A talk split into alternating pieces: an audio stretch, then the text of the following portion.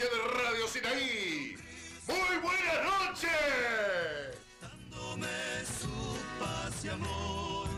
Nunca nos faltará. Gloria a Dios. Qué gusto, qué placer, qué alegría poder nuevamente saludarles a través de este precioso medio como es Radio Sinaí. Qué bueno, gloria a Dios. Le damos tantas gracias a Dios por volverlo a reencontrar de nuevo en este sábado que no era nuestro, porque así dice la palabra, que nunca tenemos que decir mañana voy a ir, voy a hacer aquello, voy a hacer el otro, en fin, no, porque no es nuestro. Eso lo, lo determina él mañana. Y bueno, y bueno eh, hoy yo hacía planes para este, para este momento, todo lo que he estado haciendo en la semana por este programa, sea que se ora, sea que se ayuna, sea que se lee, bueno, la semana ha pasado en esto, pero quién sabía, ¿eh? Tantas cosas pueden pasar. Eh, el anhelo mío, el anhelo nuestro es llegar cada sábado a este lugar, no por costumbre, no acostumbrarnos, porque es feo acostumbrarse a algo. El Evangelio, la palabra de Dios, no es costumbre. No nos tenemos que acostumbrar a escuchar predicación, palabra, alabanza. No, no, no es una, no es esperar una jubilación el Evangelio de Jesucristo. El Evangelio de Jesucristo es salvación y vida eterna. Y tenemos que estar en esto, tenemos que estar en la palabra, tenemos que ver cada día nuestras vidas, cómo están delante de Dios, como dice la palabra. ¿eh? Entonces, no es acostumbrarse, porque por ahí, qué sé yo, hay tantas cosas que el ser humano se acostumbra. Bueno, esto no es costumbre, esto finaliza, esto termina, esto termina, usted sabe, y yo antes de salir andaba pensando y digo, qué tremendo caos va a producir el arrebatamiento de los hijos de Dios cuando el Señor venga, porque sabe que esto, esto no pasó nunca. No pasó nunca. Y le digo más, el mundo ni siquiera sueña de esto que nosotros sabemos. Por eso yo siempre le digo, nosotros vivimos pensando que todos lo que nosotros sabemos de Dios, el mundo lo sabe. Nada que ver. Nada que ver. Lo que nosotros sabemos de Dios, solo lo sabemos nosotros. Porque hemos venido a Cristo, hemos venido a Dios, tenemos hoy día el conocimiento de la palabra de Dios de lo que la palabra de Dios habla para nosotros, para este mundo, para esta tierra, cómo, cómo empezó y cómo va a terminar este mundo. ¿Eh? La Biblia lo dice, cómo empezó este mundo, cómo empezaron los seres humanos, la creación de Dios, cómo empezó con dos hombres, con dos seres humanos, un hombre y una mujer. Tan solo un hombre y una mujer. Y, vea usted cómo empezó y cómo va a terminar. La Biblia lo dice. De Génesis a Apocalipsis, la palabra habla cómo va a terminar esta tierra. Pero el mundo no lo sabe. Ellos están haciendo planes, ¿para para cuánto? ¿Eh? ¿Eh? La gente, tantas tantas ocupaciones, eh, tantas preocupaciones. La gente rica por tener más. La gente pobre porque por ahí no tiene. Se preocupa por tener porque no tiene. Y bueno, y así toda una preocupación, menos lo que la palabra de Dios. Menos lo de Dios, lo cual se aboca a todo. La vida del hombre y la mujer, tan solamente se aboca a Dios. Porque estamos detrás de una salvación tan grande, como dice la palabra. Una salvación tan grande. Una, como proviene nuestra salvación. Como usted lo sabe, de una muerte, como dice, muerte de cruz. Tan terrible ese sufrimiento de Jesús por nosotros, por esta humanidad. Y otra, porque el que no se salve ya se sabe dónde va, a lo peor y lo último, como es el infierno de cuerpo. Yo pensaba hoy día, esta tarde, digo, qué tremendo va a ser lo que va a pasar para este mundo. Porque ellos, como le digo, ellos no saben. Van a, ¿quién, qué- se llevó esa gente que desapareció? Pero ahí está. Que, que van a saber que la mayoría de la gente que se fue era cristiana. Y como dicen algunos, evangélicos. ¿eh? De, las iglesias. Bueno, por ahí pueden tener un escape, porque ellos pueden decir, se llevaron la gente. ¿Quién se llevó a la gente? Porque van a desaparecer de todo el mundo. De todo el mundo van a aparecer, van a desaparecer cristianos, hombres y mujeres. Y ellos al no saber de esto, arrebatamiento, van a pensar cualquier cosa. Van a pensar que en cualquier momento vuelve a desaparecer otra cantidad de gente más. Y más adelante desaparece otra tanta gente más. ¿Qué, pasa? No aparece por ningún lado. ¿Eh? Vea usted lo que va a causar a este mundo el arrebatamiento de nosotros, los hijos de Dios. Así yo estoy en el cementerio. La palabra de Dios dice que los sepulcros serán abiertos y los muertos en Cristo resucitarán primero. Y bueno, así yo voy adelante. Si estoy muerto o he partido de esta tierra, como dice así la palabra, que Moisés fue unido al pueblo. No dice que murió, fue unido. Algo así, o aredido, unido, una cosa así. No dice que murió. No dice que nosotros morimos. Nosotros somos unidos al pueblo que ya partió que tantos han partido ya de los años que existe el Evangelio, cristianos salvos,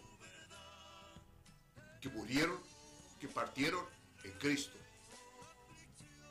partieron en Cristo, partieron en la vida eterna. Amada audiencia, por eso le digo que tanto cristianismo que se ha acostumbrado a congregarse, se ha acostumbrado a escuchar la palabra, como algo más. No es algo más, pero para nada. La palabra de Dios me dice, nos dice a nosotros cómo estamos. Usted lee la palabra, usted va a saber si usted es salvo. Usted va a saber cómo está su vida, porque la Biblia se lo va a decir. La palabra de Dios nos dice a nosotros cómo estamos, qué hicimos, qué no tenemos que hacer, qué es lo que tenemos que hacer, cómo lo tenemos que hacer. ¿Usted se acuerda de la construcción del templo en aquel entonces, en el Antiguo Testamento, yo me he quedado asombrado porque Dios daba la medida del templo. Vea usted, cuánta medida era para allá, cuánta medida para este otro lado y cuánta medida tenía que medir para el otro lado. Todo se lo daba Dios a los que iban a construir el templo. Vea usted qué importante esto, que Dios estaba en esa construcción, que ya dejó de ser ese templo. Ya dejó de ser. Y la gente sigue seguramente, digo yo, reuniéndose en esos templos, pero esos templos ya dejaron de ser. Ahora el templo de Jesucristo, el templo de Dios es cada uno de nosotros. El templo de Dios es cada uno de nosotros. El templo de Dios es cada persona, cada hombre y mujer que aceptó a Jesucristo. Hoy día ese es el templo. Es el tabernáculo de Jehová ahora. Por eso Está bien, hay que congregarse, como dice la palabra. Pero no lo olvidemos que el templo del Espíritu Santo somos nosotros. Por eso dice, o ignoráis que sos templo, que sois el templo del Espíritu Santo. ¿Ignoráis? ¿Ignoráis? ¿Usted ignora? hay 50.000 que ignoran. Por eso, por eso arreglan las cuatro paredes y ahora yo veo por ahí le ponen piedra y le ponen estos adornos. Y le ponen, ¡Sí, es la tierra! Sí, la tierra. La que tenemos que hermosear en nuestro corazón. Lo que tenemos que hermosear en nuestro espíritu, en nuestra alma. Cada día limpiarla en la sangre de Jesucristo. Para que cuando Jesús venga seamos arrebatados. ¿Eh? Esto es lo que hay que cuidar. Este es el cuerpo, este es el templo ahora. Pero ¿y? ¿Cuánto? Dice la casa del Señor. No, por supuesto, no se lo va a estar cayendo el techo en la cabeza porque no somos eh, porque no es el templo de Jehová. No, por supuesto, lo más arreglado posible. Pero ahí no va. Arreglado, bien arreglado, pero ahí no va. Pero yo puedo ver por ahí que, como se dice siempre, hay que, dice, hay que hermosear la casa del Señor. La casa del Señor en mi vida, la casa del Señor en tu vida. ¿Y sabe qué? Yo he sentido y lo he comprobado que hay personas que idolatriz ese lugar. Son idólatras de ese lugar. Son idólatras de la tierra. Del mismo polvo, de la misma ceniza. Pues sí que es la casa del Señor. Entonces cada uno anda como se le da gana. Total, la casa del Señor es allá. Y resulta que el templo de Jehová somos nosotros o no somos nada. Miren, cuando estuve en la otra radio, hablaba también algo así de esto. Porque eso es lo que siento. Y no es que yo tenga odio, rencor sobre ese lugar, porque yo he estado años congregándome. Y he estado, y he estado, ¿eh? No he estado de caliente a banco, he estado ahí. De joven, que me llamaron a la Junta Oficial a predicar. Y me pusieron a ungir a los hermanos, a hacer imposición de mano. Desde mi juventud. Empecé a, poner las manos sobre los enfermos, sobre los hermanos. Y no solo hermanos, cualquiera. Vea usted. Y he estado en todas. Pero, pero en este tiempo, en estos años, yo siento esto. Profundamente. Que hay mucha gente idólatra de ese lugar. Idolatriz ese lugar. Y no le importa de su vida. Su vida anda como anda. Está en la casa del Señor allá. Nada que ver. Por supuesto, todo lo mejor que te arregla, por supuesto. Pero yo veo por ahí templos, por internet, templos cristianos, parecen la sala de velatorio de Sexagal, cuando se velaban antes, porque ahora ni eso tampoco. Puras flores. Si el altar de, si el altar de Dios mi corazón, mi vida, tu vida, mi vida, nuestra vida. Por eso la palabra de Dios dice, ¿qué templo? Dios habla y dice, ¿qué templo me edificaréis vosotros, hombre, mujer? ¿Qué templo me edificaréis? Porque yo no habito en esos templos. No, no, nada que no, así, bueno, dele. Por supuesto, valoramos el lugar porque supongamos en invierno el frío. Viene una tempestad, un viento. Eso no, por favor. Pero eso no es el templo de, Dios. Ya existió el, templo, el templo y seguramente que se siguen congregando. Yo digo que sí, porque uno no sabe historia bíblica, uno no tiene enseñanza bíblica ni nada, así que por ahí habla como habla. Pero no es porque uno quiere hablar mal, es que uno no tiene instrucción bíblica. Yo escuché a un siervo de Dios hace muchos años que tenía, que había leído mucha historia bíblica, que era bárbaro. Era bárbaro. Hasta hoy me acuerdo y me han servido un montón. Porque él leyó mucha de esto, lo que es historia bíblica. Siempre se lo contaba este siervo de Dios. Tan buen siervo de Dios. Me encantó. Nunca más lo escuché. Nunca más volvió por acá. Pero fue bárbaro.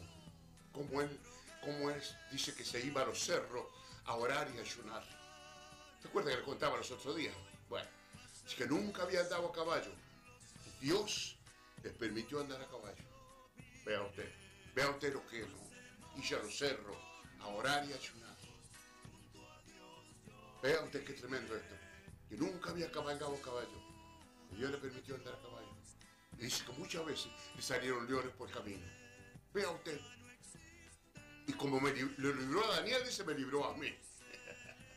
Vea, bueno, ¿sabes? Y estaba un día, no sé por qué cosa, porque a veces Dios quiere que yo escuche.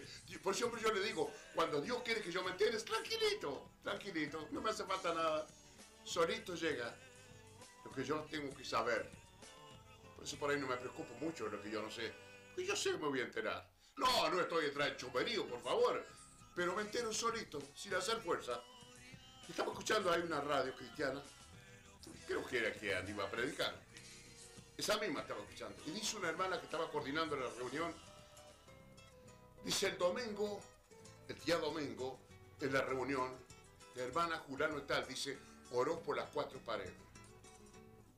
Ah, dije yo, mm, no sé, no sé. Qué justo, ¿no? Oró por las cuatro paredes. No, no está mal tampoco que ores por el lugar. Pero para mí es que venía por ahí. Porque hay como una idolatría. Y se ofende, se pone mal cuando uno, como dijéramos, que suena como una crítica. Pero no se olvide que hay crítica destructiva y hay crítica constructiva. Eso tiene que ver. Muchas veces es una crítica que trae una construcción buena para nuestra vida y por ahí, bueno, es destructiva. Pero eso es lo que tenemos que ver muchas veces, que a nosotros nos duele algo, pero eso es bueno. Eso es bueno. Pero nosotros por ahí lo tomamos todo a mal. Amada audiencia, sabes, como le dije, no es acostumbrarnos a dar programa. Yo no, no, yo no me he acostumbrado a dar programa. Por favor, me aboco cada día a algo nuevo. No sale, tranquilo. No viene, tranquilo. Pero yo me aboco a algo nuevo. No envejecerme más de lo que ya me envejecido. Dando programa, como ir al trabajo. O como lo que digo yo siempre, como lo que están esperando la jubilación. Ya me jubilo, ya trabaja Piolón, porque ya tiene su, su temporada, ya el patrón lo conoce, la empresa lo conoce, que lleva cuántos años trabajando, es una persona conocida, la han visto trabajar, y bueno, ya lo tiene medio como ahí, medio al lado, de lado, porque ya lo dejan, nomás ya se jubila, ya se vaya, ¿eh? ya termina. Y va piolón nomás, no lo apuran mucho, no le exigen mucho, porque ya tiene su trayectoria, así que le da tranquilón. No, esto no es así. ¿Qué dice la palabra? Que el reino de Dios sufre violencia y los violentos lo arrebatan. ¿Eh? Sufre violencia y los violentos lo arrebatan. ¿Usted es violento? Usted va a arrebatar la salvación. No es para los dormidos. Salvación no es para los dormidos. Parece que duerme. Como me dijo una vez un querido hermano que ya partió, conocer el, conocer el Evangelio de años, conocía. Cuando yo me empezaba a predicar en Radio Renacer, que era Renacer en aquel entonces, y ahí quedó, una lástima, ¿no? Una linda radio, una linda construcción, que el esfuerzo, todo lo que hizo, y ahí quedó. Ahí quedó. Vea usted. Eh, qué pena, qué lástima que esa radio no, no pudo seguir. Tan linda construcción que se hizo ahí. Bueno, me encuentro un día con un hermano que, que habíamos sido de la iglesia y que me acompañó la primera noche que prediqué en la iglesia. No estaba el pastor, yo no sabía cómo empezar el culto ni nada porque nunca había pisado un púlpito. Por eso es que es bueno que muchas veces es lindo poner personas que, que, vayan aprendiendo es bueno eso, que pasan a leer una palabra, que aprendan a hablar, que se expresen delante, hasta después ponerlo para el camino, no voy a, nunca. Me largaron crudito así. El pastor no estaba y me tocaba la reunión. Yo no sabía qué hacer. Entonces llegó este hermano y le digo, mi hermano, ¿por qué no me acompaña? Bueno, es como no, dice, usted empiécelo, yo voy a predicar. Bueno, así que él me empezó el culto y me entregó la predicación y después terminó la reunión. Bueno. Y Dios me dio hablar de la venida de Cristo. Tenía una vocación ahí, de la venida de Jesucristo. A muchos le cayó re bien. Sí, le cayó re bien. Pero a este hermano no. Un hombre mayor ya, tirando anciano. Me encuentro un día con él, medio como, medio como enojado así. Empezó a hablar conmigo y me dijo, y, ahí llevamos el tema charlando, hasta que llegó al tema cuando me dijo, ¿cómo eso que viene el Señor? ¿Cómo eso que dicen que viene el Señor y que viene el Señor? Así, pero mal, no con un afecto, tranquilidad, no, lo, lo vi como medio enojado. Es como eso que dice que viene el Señor, viene el Señor. Todavía a veces tienen que nacer esos que están de las madres embarazadas, todavía tienen que nacer eso, dice. Y bueno, yo, como me dijo una vez un pastor, es verdad, es que por ahí no sabemos qué hacer. Es cierto eso. Algunos, otros, son espontáneos. Ah, yo lo dejé, no le dije nada. Pero vea usted lo que dice la palabra. Que no debemos tenerlo por lo tienen por tardanza. Porque dice, no es que es tarde, sino que para, es paciente para con todo, no queriendo que nadie se pierda. Mira vos. ¡Aleluya! ¡Cristo viene! Usa banda que alaba. Shimalaba Subidibixai. Urrasa Mahaya Shimalabai. Shimalabai Subai Ribisa Mahai. Subalabai Sama. Riba Sama Lava Subi. ¡Aleluya! ¡Cristo vive! ¡Woo! Shimalabai Subidibisa. Vea usted qué tremendo esto, ¿no? Qué clarito que la palabra. ¿Quién lo tenía por tardanza? Y bueno, ¿cuántos años han pasado? Ni lo hablo. Pero como el gran evangelista Gigi Ávila, que su ministerio era Cristo viene. Tenía un grupo de hermanos como, yo creo que como 50. Se llamaba el Escuadrón Cristo viene. De ahí salieron mujeres y hombres a predicar la palabra y decir, colaborador de Gigi Ávila, mi hijito había que sacarse el sombrero. El hombre preparado sobre lo espiritual, no tanto letra, porque por ahí algunos son pura letra nomás, pero vacío de Dios. No tiene nada del espíritu. Eso es lo que hay que ver. Que no tiene nada del espíritu. Es todo letra y no es mala, pero lamentablemente le falta lo principal, es el espíritu. Jesús dijo que sus palabras son espíritu y son vida. Pero eso el hombre lo tiene que tener para que realmente se complemente la palabra de Dios con el Espíritu de Dios. Por eso por ahí hay muchos, por eso por ahí es bueno estudiar la palabra, es bueno estar en un seminario bíblico, una escuela bíblica, por lo menos como yo digo siempre acá en General Alvear, ya tendría que haber una escuela bíblica bien, bien puesta para todos mis hermanos que quieren aprender la palabra de Dios, mayormente la juventud, prepararlo para evangelizar, evangelizar la ciudad evangelizar la ciudad, preparar jóvenes, hombres y mujeres para evangelizar la ciudad. ¿Sabes? Hace un tiempo estuve en un congreso y un congreso donde se da enseñanza y me gustó algo. ¿Sabes? Me gustó algo. De todos los temas que presentaron, me gustó un tema que decía toma de ciudades. Ah, bueno. Toma de ciudades. ¿Cómo se puede tomar una ciudad? ¿Sabe qué bueno es?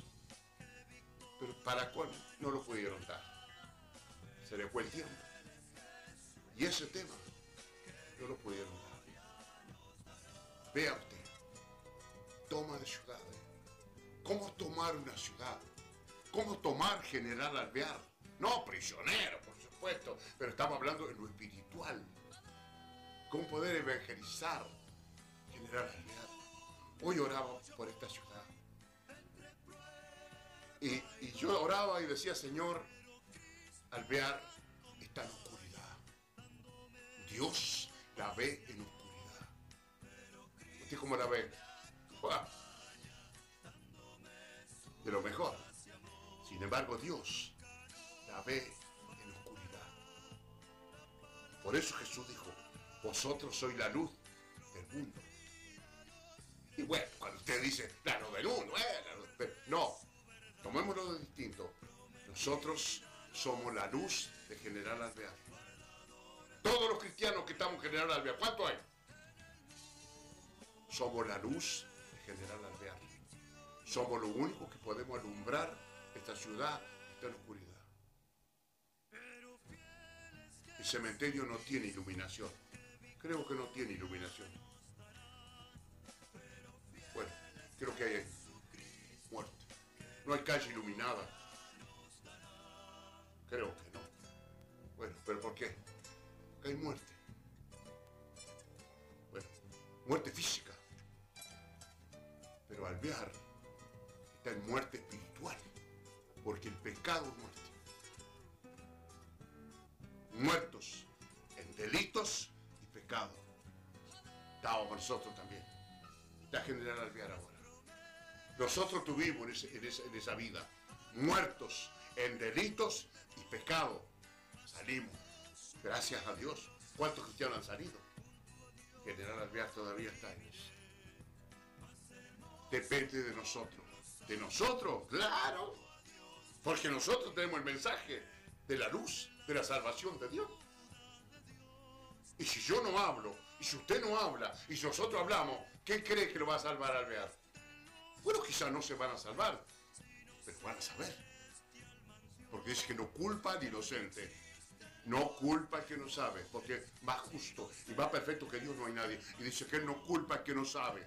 ¿No te predicaron? Igual te va a ir al infierno. Porque el que te puede salvar del infierno es Jesucristo. Pero guarda con eso. Ya lo sabe donde dice la palabra de Dios por allá. Que la sangre de ellos va a caer sobre nosotros. O sea, la condenación de ellos va a caer sobre nosotros. Porque nosotros no fuimos y le hablamos. Y ahí están encerraditos. Mañana domingo están todos encerraditos allá. ¿Qué es encerradito, hermano? ¿Qué es encerradito, hermano? Yo va a venir el anticristo, lo va a sacar de la mecha para afuera, va a ver. No, dígale usted, si usted está, si alguno está que no creería, dígale que usted es evangélico al anticristo. ¿Eh? Dígale al, anticristo que usted es evangélico, para que te corten más rápido la cabeza. Este querido hermano que tuvo una, revelación hace 45 uh, años atrás, o más tuvo una revelación. Y entre todas lo que se le mostró, se equivan todo a un censo. Fue censado el mundo para saber en quién creía.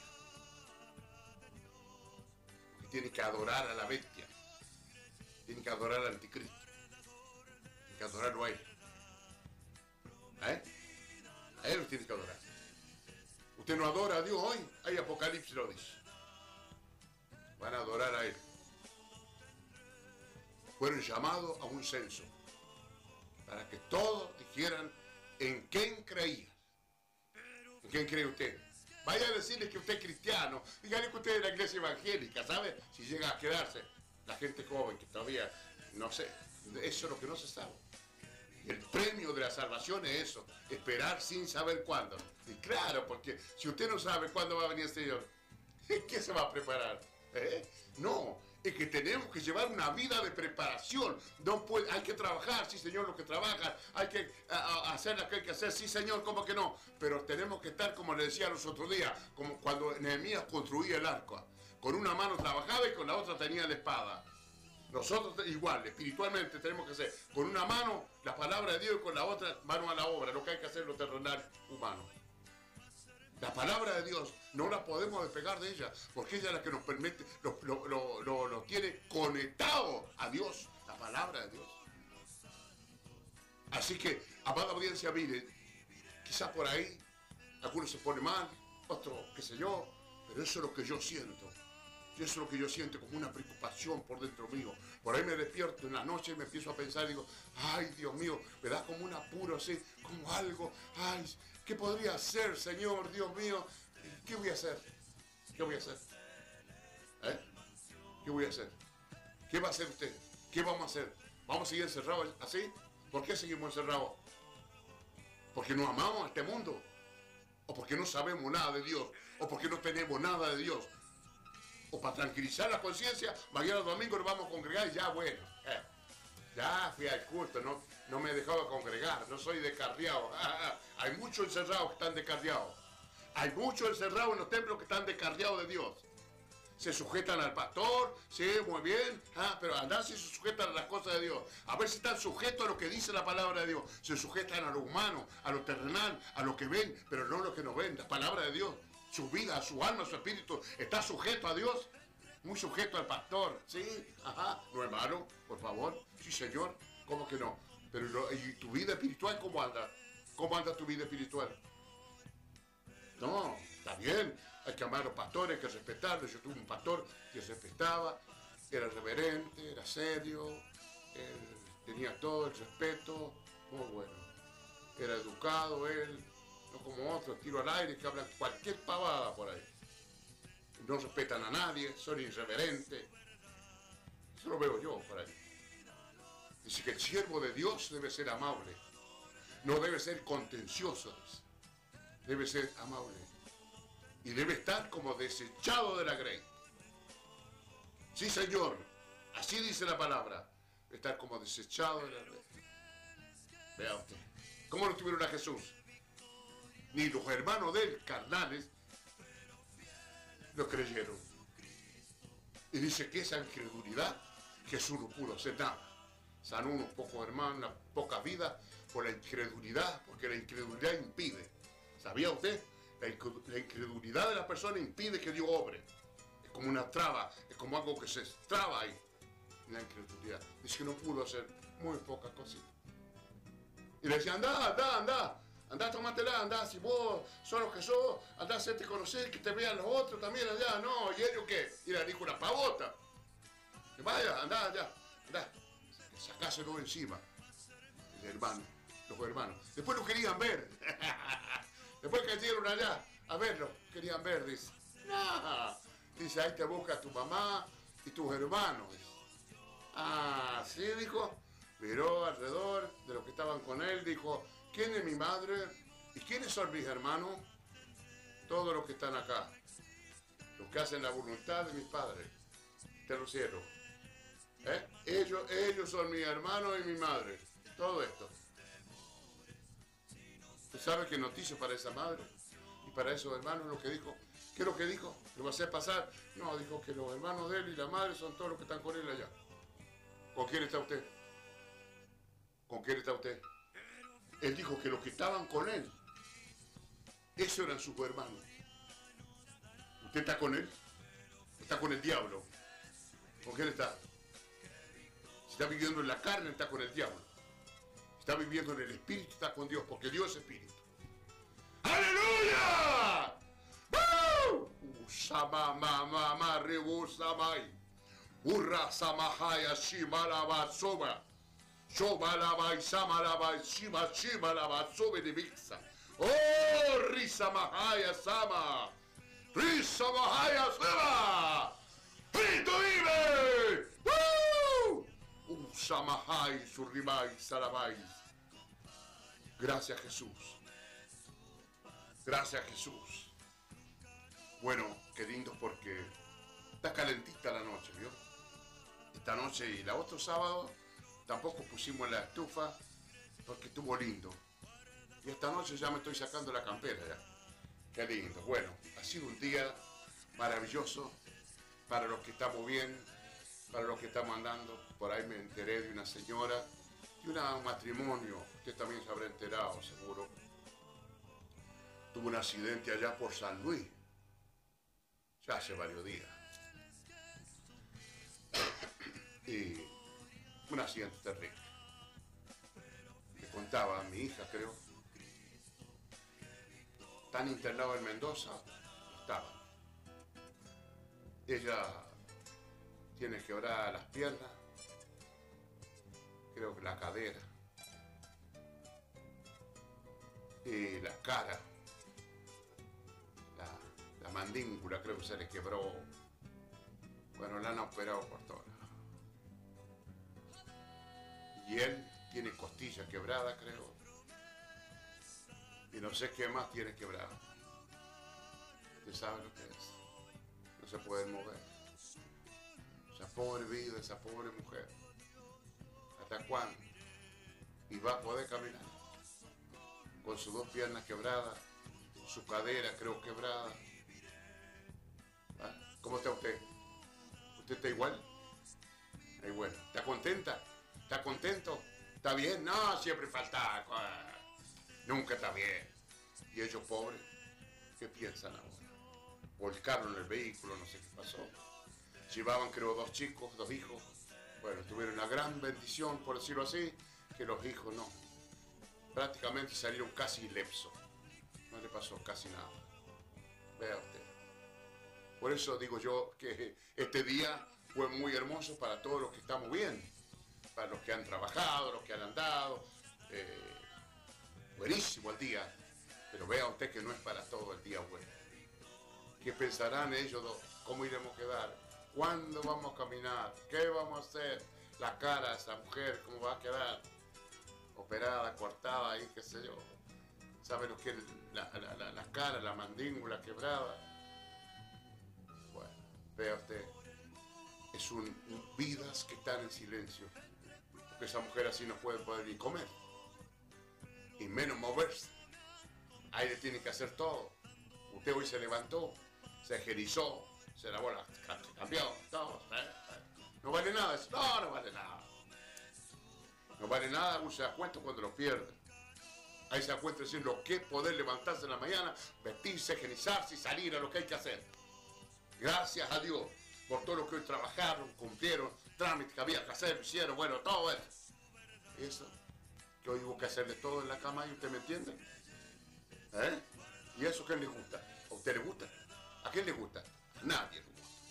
Pero hoy, entonces, dice la palabra de Dios, sea agradecido en todo, porque esta es la voluntad de Dios. No te va muy bien, no está muy bien, no importa. Gracias Señor, Él está conmigo, Él sabe cómo estoy. Y esto me va a ayudar a entrar al cielo, porque es necesario que a través de muchas tribulaciones entremos al cielo.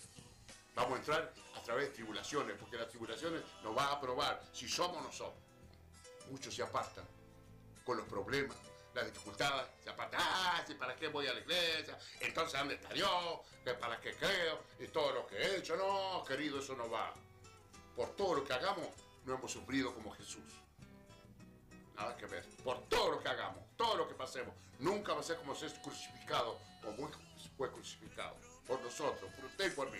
Porque esto que yo estoy hablando acá y que estoy participando acá es porque Jesús murió crucificado en la cruz por mí y me salvó, llevó mis pecados y dice otras cosas muy lindas.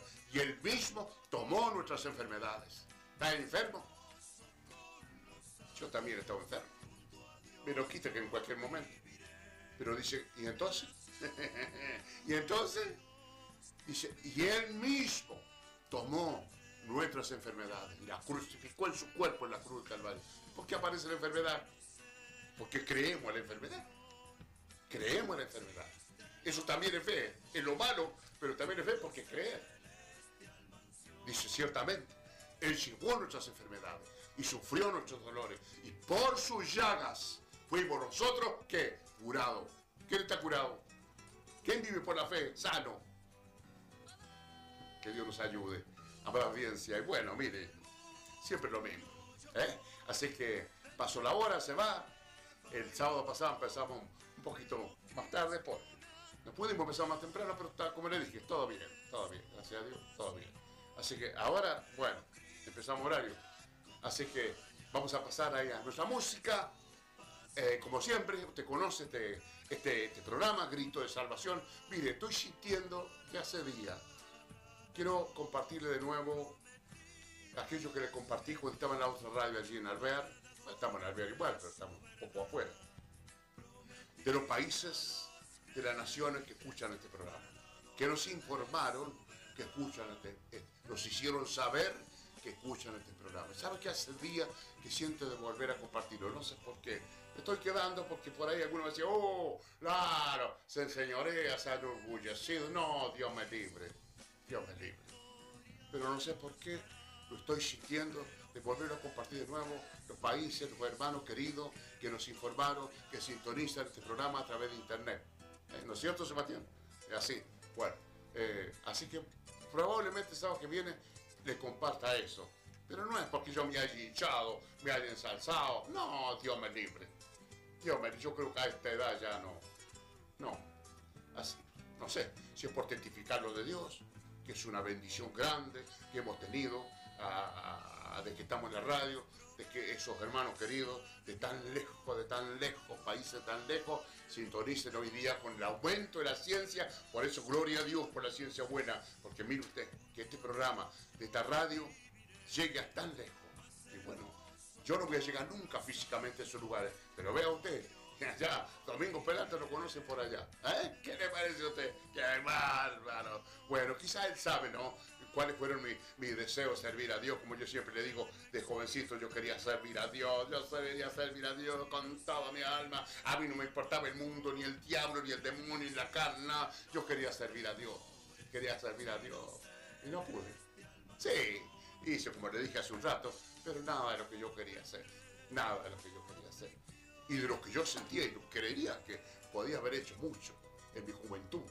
Pero claro, me faltaba lo principal, lo vine a recibir, no sé a los cuántos años, como es el bautismo del Espíritu Santo. Usted lo tiene. Bueno, Vea usted lo que le dijo el apóstol Pablo en ese que encontró. Dice, ¿recibiste el Espíritu Santo cuando creíste? Sí, sabemos que hay Espíritu Santo. Eso pasa hoy también. Hay 50.000 hombres y mujeres encerrados allá que ni saben del Espíritu Santo. Y eso, eso es creer. Eso es creer. Eso es creer. Vea usted, nuestros hermanos queridos eran perseguidos, pero no dejaban de predicar. Lo desparramaron por todos lados, pero por donde pasaban iban predicando.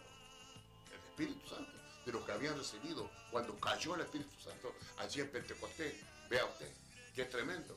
Eso, y hoy día hay 50.000 que lo necesitan. Mayormente la juventud, yo siento eso, digo, ay, ¿qué no haría, Señor, para que la juventud de hoy recibiera, hombre, es joven, señorita, llena el fuego de Dios, del Espíritu Santo, que lo queme el Espíritu Santo, que lo queme, ahí espiritualmente hablando, que lo purifique, que lo limpie, que lo santifique de los pies a la cabeza y dejen de andar siguiendo al mundo, al diablo, a la moda y todo lo que el mundo está haciendo perdido. Cosas de la oscuridad que aparecen Ahí se lo agarra la juventud. Ahí se lo agarran. Cosas que vienen del mismo infierno, de la muerte misma. Se lo agarran ahí para ellos. Ahí andan con eso. Como el cuero inflado con viento ese. Que andan cuánto cristianismo metido en eso. Es del mismo demonio, el mismo diablo. Ahí están metidos ellos también. Y eso es porque, porque muchas veces no reciben de Dios tan vacío, tan hueco, mira, cualquier cosa.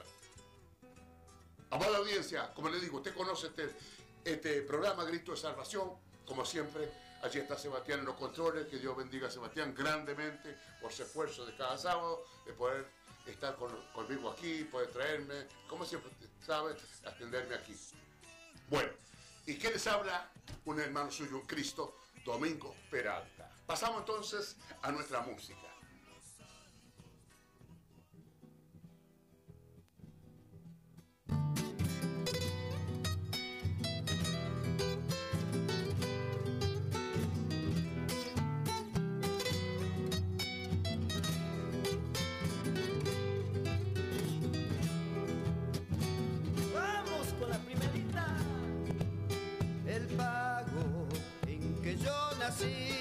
Es una perlita en el mar y a ella va mi canto que hay un Cristo que le ama. Y a ella va mi canto que hay un Cristo que le ama. Los valles de mi Tucumán son solo creación de mi Dios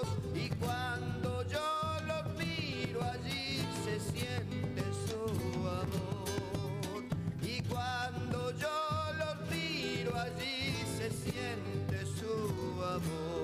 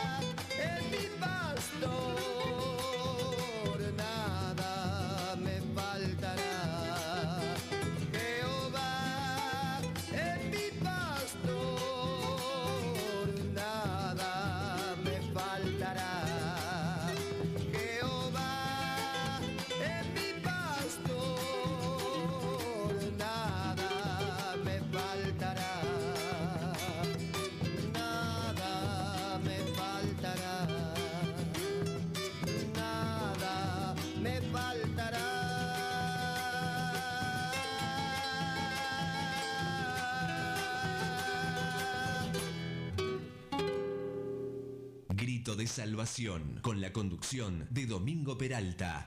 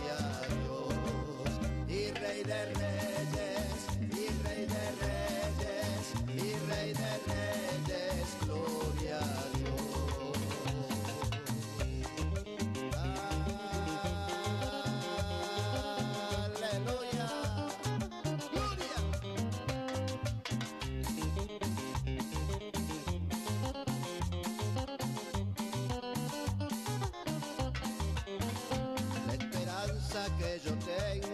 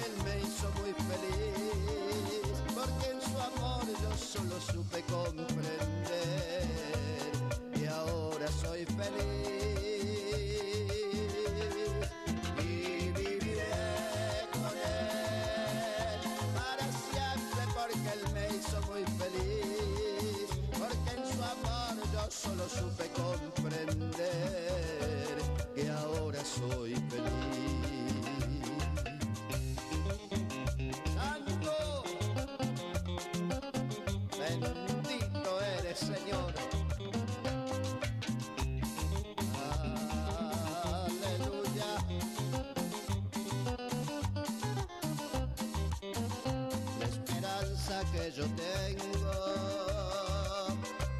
está en mi Jesús. Y llegar a esas moradas que Él fue a preparar. La esperanza que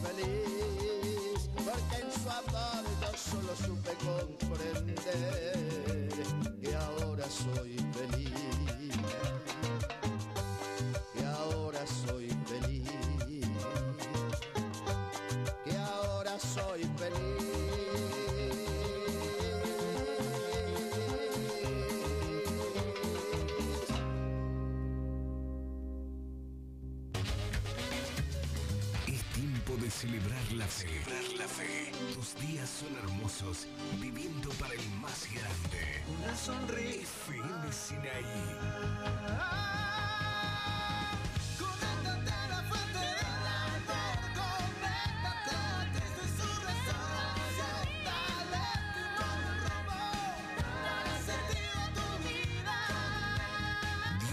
Está contigo.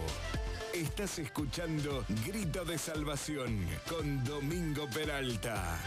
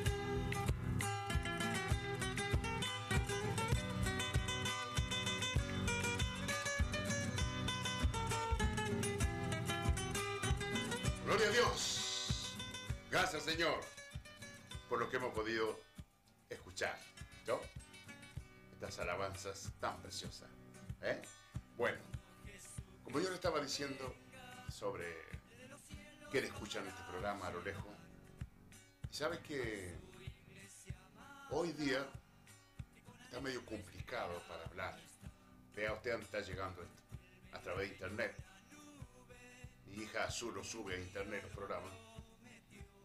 Todos los programas los está subiendo a internet, así que sale, sale por internet. Y vio que hoy día no es como antes. No se puede hablar, a- hablar, en fin, algo que debe estar muy guiado por el Espíritu Santo de Dios y bueno, muy seguido de las cosas. Sabes que estos días se pedía la oración por el pastor Hugo Albornoz. Él está en Chile, pero él estuvo cuántos años en Ecuador. Ahí tiene la iglesia, la congregación, todo. Bueno, eh, él habló, él predicó en aquel entonces en Ecuador, no sé cuándo, sobre todo aquello que hoy no se podía hablar. Sí, se puede hablar, bueno, ¿por qué no? Pero hay que atenerse a la consecuencia. Entonces él predicó sobre eso.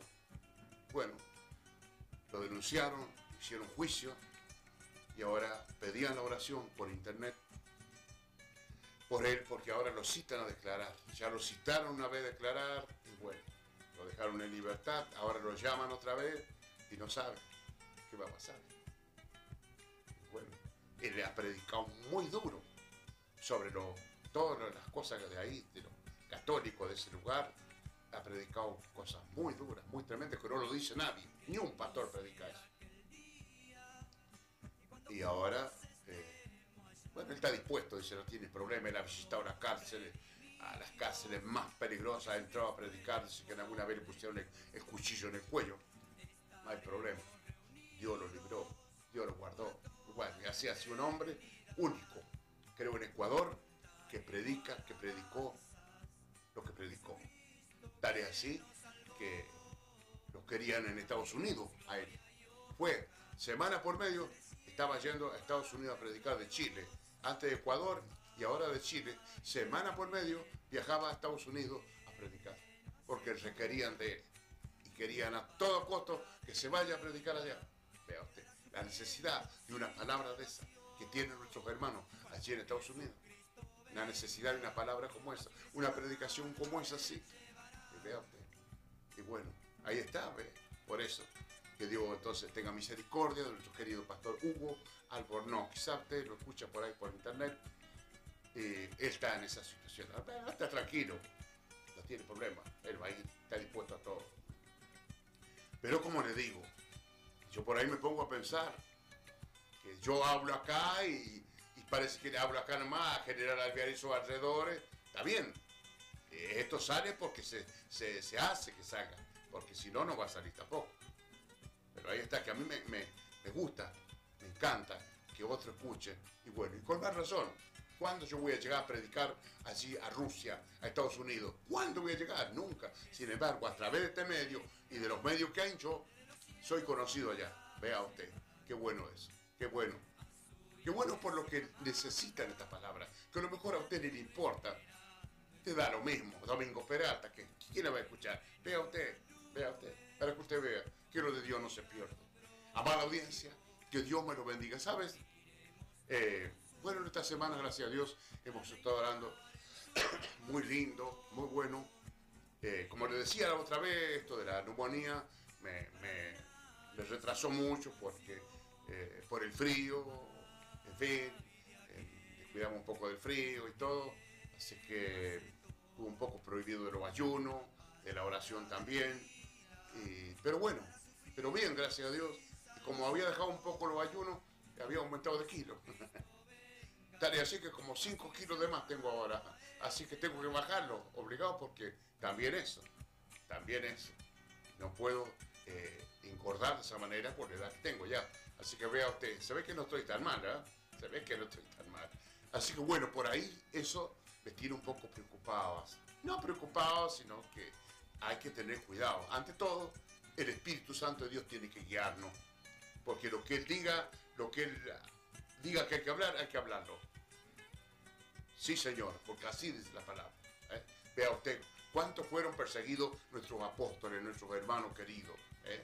Vea usted, tremendo, las persecuciones. Yo siempre, siempre pienso en eso, ¿no? Porque muchas veces a uno le pasa algo, ay, ¿por qué será? Y ya... Hermanos piensan, hoy vaya a saber qué habrá hecho. ¿eh? Vaya a saber en qué andará el hermano o la hermana, o los hermanos ese, ese hogar, vaya a saber cómo anda. Y bueno, por ahí, ¿por qué no? A lo mejor andan medio, medio cruzados, pero por ahí es que el diablo lo ataca lo mismo. Si usted ora, lo va a atacar lo mismo. Si no ora, lo va a atacar lo mismo. No se da problema. Él anda detrás nuestro. ¿Cómo poder devorarnos? No hacer vago, no darte un raponcito, devorarte, terminarte. ¿eh? Es la obra del diablo. Eh, pero gracias a Dios, ¿no? Que Él sabe los deseos nuestros, como usted tendrá deseo, anhelo de hacer cosas para Dios, no puede, no se le da, qué sé yo lo que pasa, bueno. Pero lo grande de esto es que usted tiene algo importante en su corazón en lo que respecta a Dios. Usted quiere servirle, quiere agradarle. No hay otra cosa más grande que agradar a Dios. Y sí, por supuesto, ¿quién nos da este aire que estamos respirando? ¿Por qué estamos respirando? Eh, bueno, dice, todo lo que respira, alabe a Jehová. Porque esa respiración lo da Dios. Dice que Saulo de Tarso respiraba muerte contra los hermanos. Vea usted, respiraba muerte, respiraba muerte. Mire usted qué respiración tenía. No sé si estoy hablando mal, pero parece que dice algo así, que respiraba muerte. Vea usted lo que hacía, lo que le tocó pasar a aquellos hermanos, porque dice que lo castigaba, lo azotaba y lo obligaba a blasfemar a Dios. Vea usted, es el diablo, es el mismo diablo que lo quiere poner a usted en contra. Ah, si no es así, no es así, está perdiendo el tiempo, po, no, ¿eh? Lo obligaba a blasfemar a Dios, lo arrastraba y lo entregaba a los calabozos, a las cárceles, las hermanas, las mujeres, los varones. Vea usted, qué situación vivieron ya nuestros hermanos queridos. Y muchas veces nosotros estamos tan tranquilos que hasta mal nos sentimos. Pero qué, qué, qué- qué cosa sería que si nos hubiera tocado vivir eso nosotros. ¿Eh? Que ha- había un perseguidor que andaba siguiendo a los cristianos. Cuando tuvo el encuentro con Cristo, usted lo sabe, yo lo estoy compartiendo, iba a eso, llevaba cartas, recomendaciones, por si encontraba alguno de su aleluya allá, cristiano, que lo traiga nomás, que lo agarre nomás, cuando le salió el encuentro. Jesús, el Hijo de Dios, le dijo, hasta acá llegaste viejo, hasta acá se te terminó. Cayó al suelo y decía, ¿qué quieres que haga, Señor? Ah, sí, ahora quieres, ahora quieres saber qué vas a hacer. Ahora vas a saber lo que va a hacer. Después lo garroteaban a él. ¿eh? Después lo garroteaban a él. Y lo metió en el calabozo. Y azotado y todo allí. Dice, oraban y cantaban himnos. Igual que nosotros. ¿verdad? ¿Qué hacemos cuando nos pasa algo? Bueno, amada audiencia, que Dios me lo bendiga esta noche. ¿Sabe? Por ahí este programa dice comentarios, noticias, qué sé yo. También me enteraba estos días que usted también se habrá enterado y no es, no es algo muy, muy bueno que ya llegaron la maquinaria de... ¿De dónde era?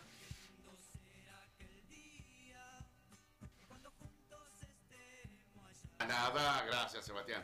Ya llegaron, la, dice la noticia, ya llegaron la maquinaria de Canadá que van a explotar la minería acá en Mendoza. Porque el gobernador de la ciudad de Mendoza fue a contratarlos, porque ellos son en eso especializados, tienen toda la especialidad para explotar la minería. Dice que ya llegaron, ya se conoce, como dos o tres semanas, que llegaron a Mendoza toda la maquinaria para explotar la minería. ¿Sabía eso usted? Bueno, vea usted que es un caso serio sobre lo que es el agua. El agua de todos los días. Muchas veces uno, el agua, ah, el agua, sí, abro la canilla y hay agua. ¿Sabe qué? Ah. Bueno, yo por ahí digo esto, ¿no? Quizás yo hablo y después cuando me toca, no sé qué, qué- pasa conmigo, pero dice la palabra, Jesús dijo que aunque bebiéramos cosas mortíferas, no lo haría daño. Nosotros estaríamos salvos.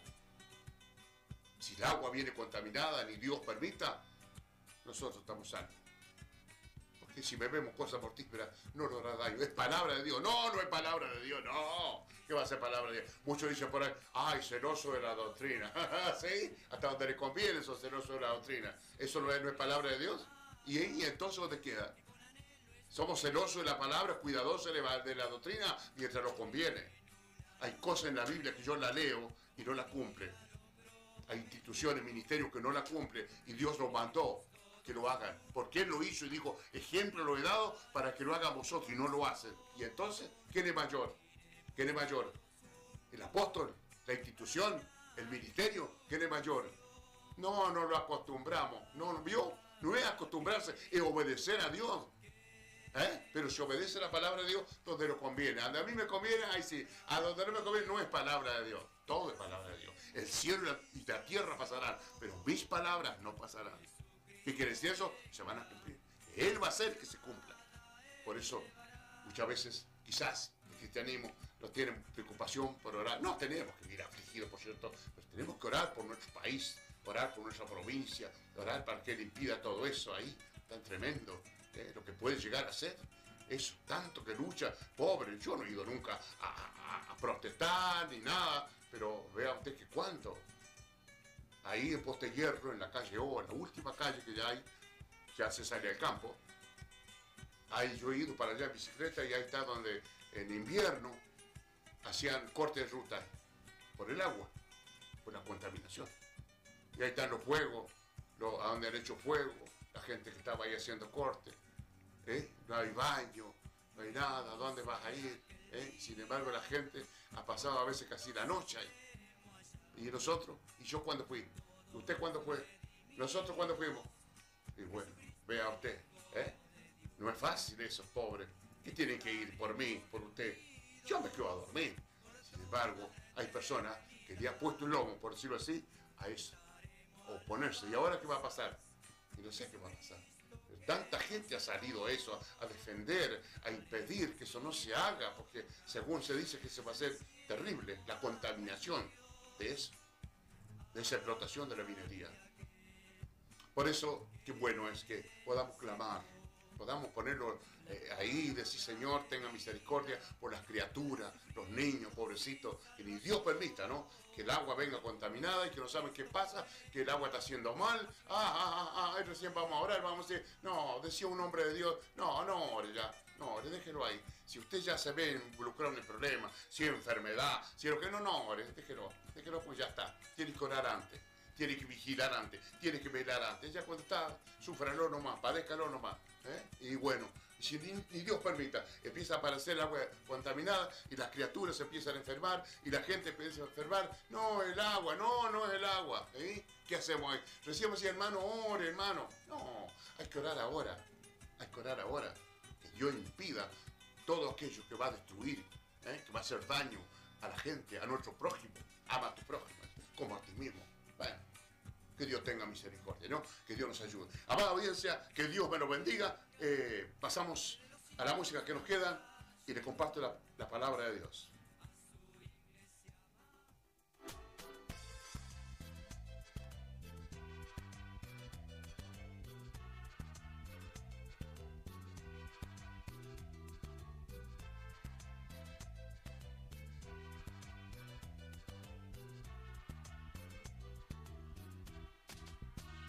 Las montañas a lo alto Jesús estaba orando y aquellos que navegando suplicaban su presencia. Cuando el Señor caminó sobre las aguas, Pedro dijo, si en verdad tú eres Jesús, haz que yo haga lo mismo. Cuando el Señor caminó sobre las aguas, Pedro dijo, si en verdad tú eres Jesús, haz que yo haga lo mismo. Y al ver el viento venir, Pedro se comenzó a hundir. Jesús su mano extendió y del agua lo sacó. Jesús su mano extendió y del agua lo sacó. Hombre de poca fe, ¿por qué dudaste de mí? Hombre de poca fe, ¿por qué dudaste de mí?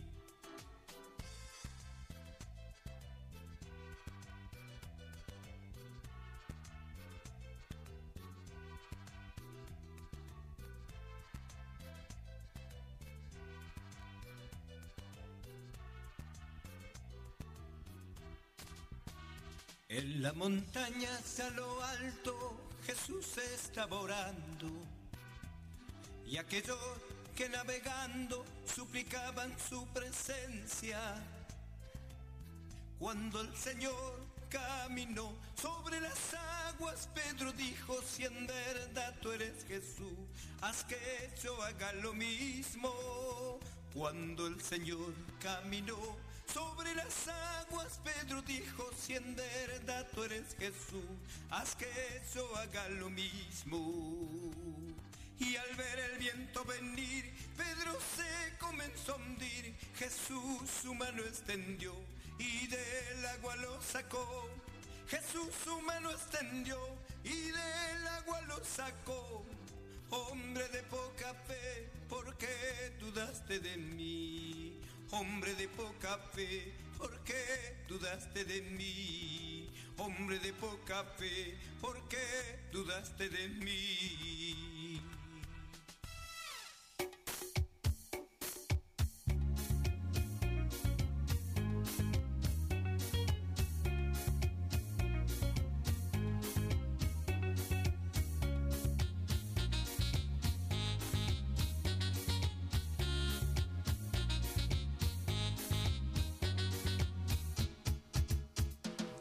Cielo descendió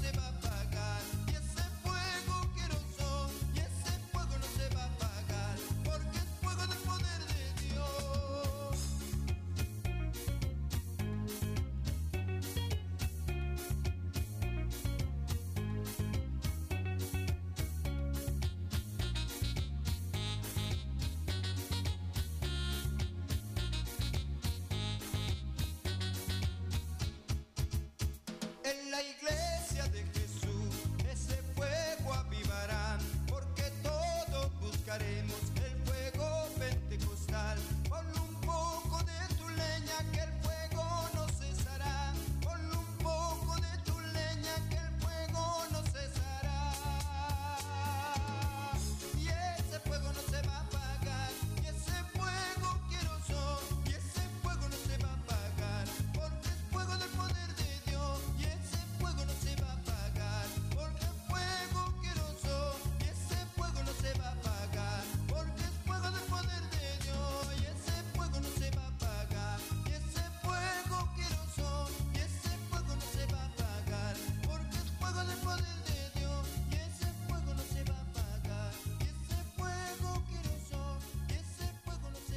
Grito de salvación. Aquí, en tu radio amiga.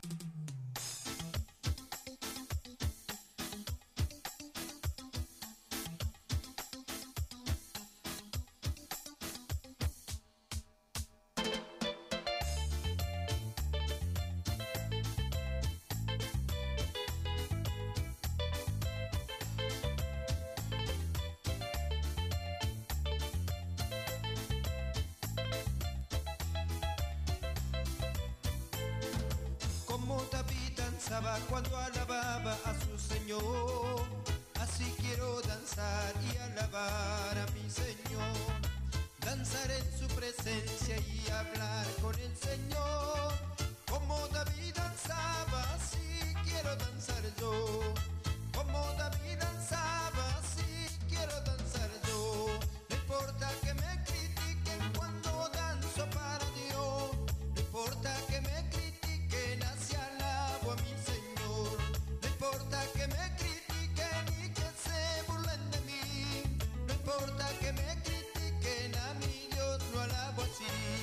No importa que me critiquen cuando danzo para Dios. No importa que me critiquen, así alabo a mi Señor. No importa que me critiquen y que se burlen de mí. No importa que me critiquen, a mi Dios lo alabo así.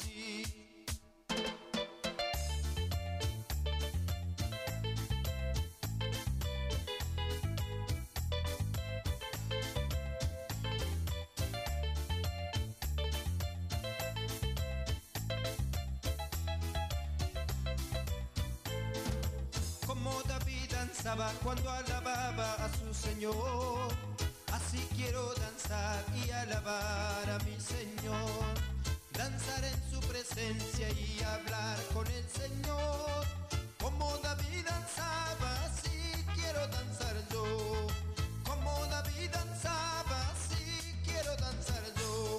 No importa que me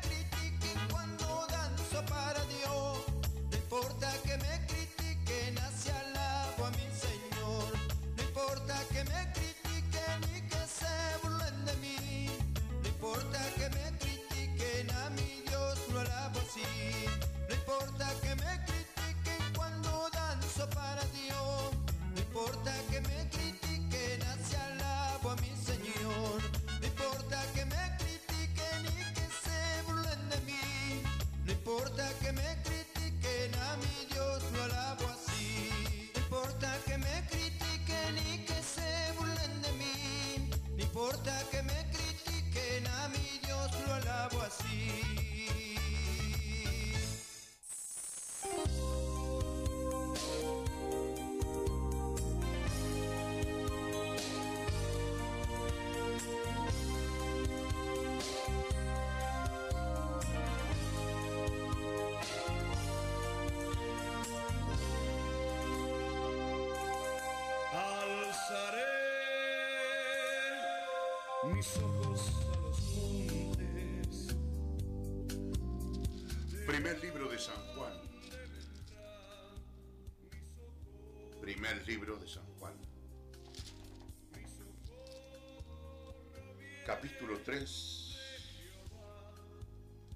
Bueno, a veces por ahí eh, fijo un versículo, pero cuando leo acá me cambia.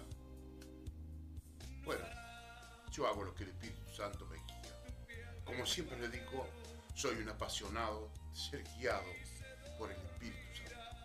anhelo es ser guiado, porque solo Él conoce tu vida, mi vida, nuestras vidas. Él sabe tu condición, tu pensamiento, tus sentires, tu necesidad.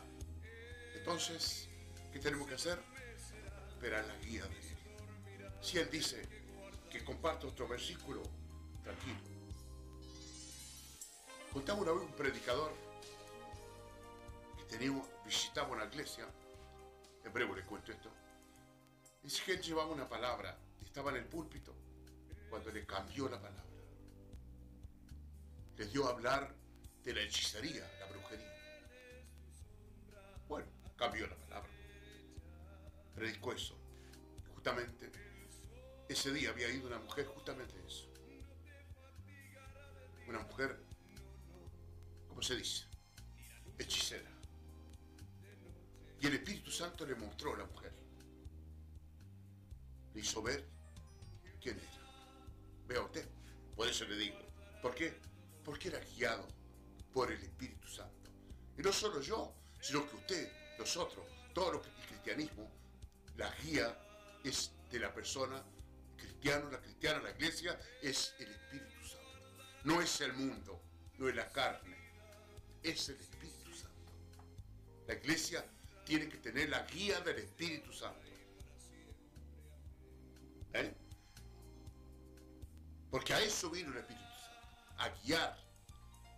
Por eso él le dijo a los discípulos, no lo dejaré huérfano. Consideraba que si quedaban sin él, quedaban huérfanos, como un huérfano, un niño huérfano. Así. Pero dijo que no lo iba a dejar huérfano, que no lo iba a dejar desamparado, que no lo iba a dejar solo, que iba a enviar el consolador, el Espíritu Santo. Vea usted. Él vino en reemplazo, él vino como consuelo a los corazones. Dijo, Él lo guiará a toda verdad y a toda justicia. Solo nosotros, los cristianos, los hijos de Dios, el mundo no. Ellos los guía el diablo, según la palabra de Dios. Dice que todo el mundo está bajo la potestad del maligno. Todo el mundo. Toda la tierra está bajo el dominio y control del diablo. Eso dice la palabra de Dios. Yo no lo veo, yo no lo sé. Para mí yo lo veo todo bien, pero según la palabra de Dios. Así que mire, San Juan, primera primer libro de Juan, capítulo 3. Te leo varios versículos, pero voy a ver cómo, cómo, cómo lo desarrollo. Capítulo 3, del verso 6 dice, todo aquel que permanece en él no peca. Vea usted, qué importante es. No peca. No desobedece a Dios. Cumple con Dios. Obedece a Dios. Se somete a Dios. Le cree a Dios. Qué grande es. Que un hombre, una mujer, que a veces estamos, estamos, eh, eh, eh, qué sé yo, en tantas cosas por ahí, ¿vio? Pensamientos, ideas, cosas que durante el día se nos cruzan por la cabeza, que pueden desviarlo de Dios. Sin embargo, todo aquel que permanece en Él no peca. ¿Qué es lo que pecar? Desobedecer a Dios. ¿Qué hizo el primer hombre? Desobedecer a Dios. Dios le dijo, haga esto, esto, esto y esto y esto. Menos esto. Esto no. ¿Qué es lo que hizo? Bueno, no él, sino la mujer. Pero incurrió en él, porque a él se le había encargado. ¿Qué pasó? Podemos decir que no estaba en la palabra. Como que este hombre se salió de la palabra. De la palabra que Dios le habló. Él se salió. No estuvo atento a lo que Dios le habló. Y a lo mejor a nosotros por ahí nos pasa igual. No estamos atentos. ¿Vio el, el cojo que estaba a la, puerta del templo de la hermosa para pedir limosna? Dice que no estuvo atento a Pedro y a Juan como esperando recibir una limosna. Algo, una monedita. Estuvo atento. Para recibir algo. Porque de eso vivía.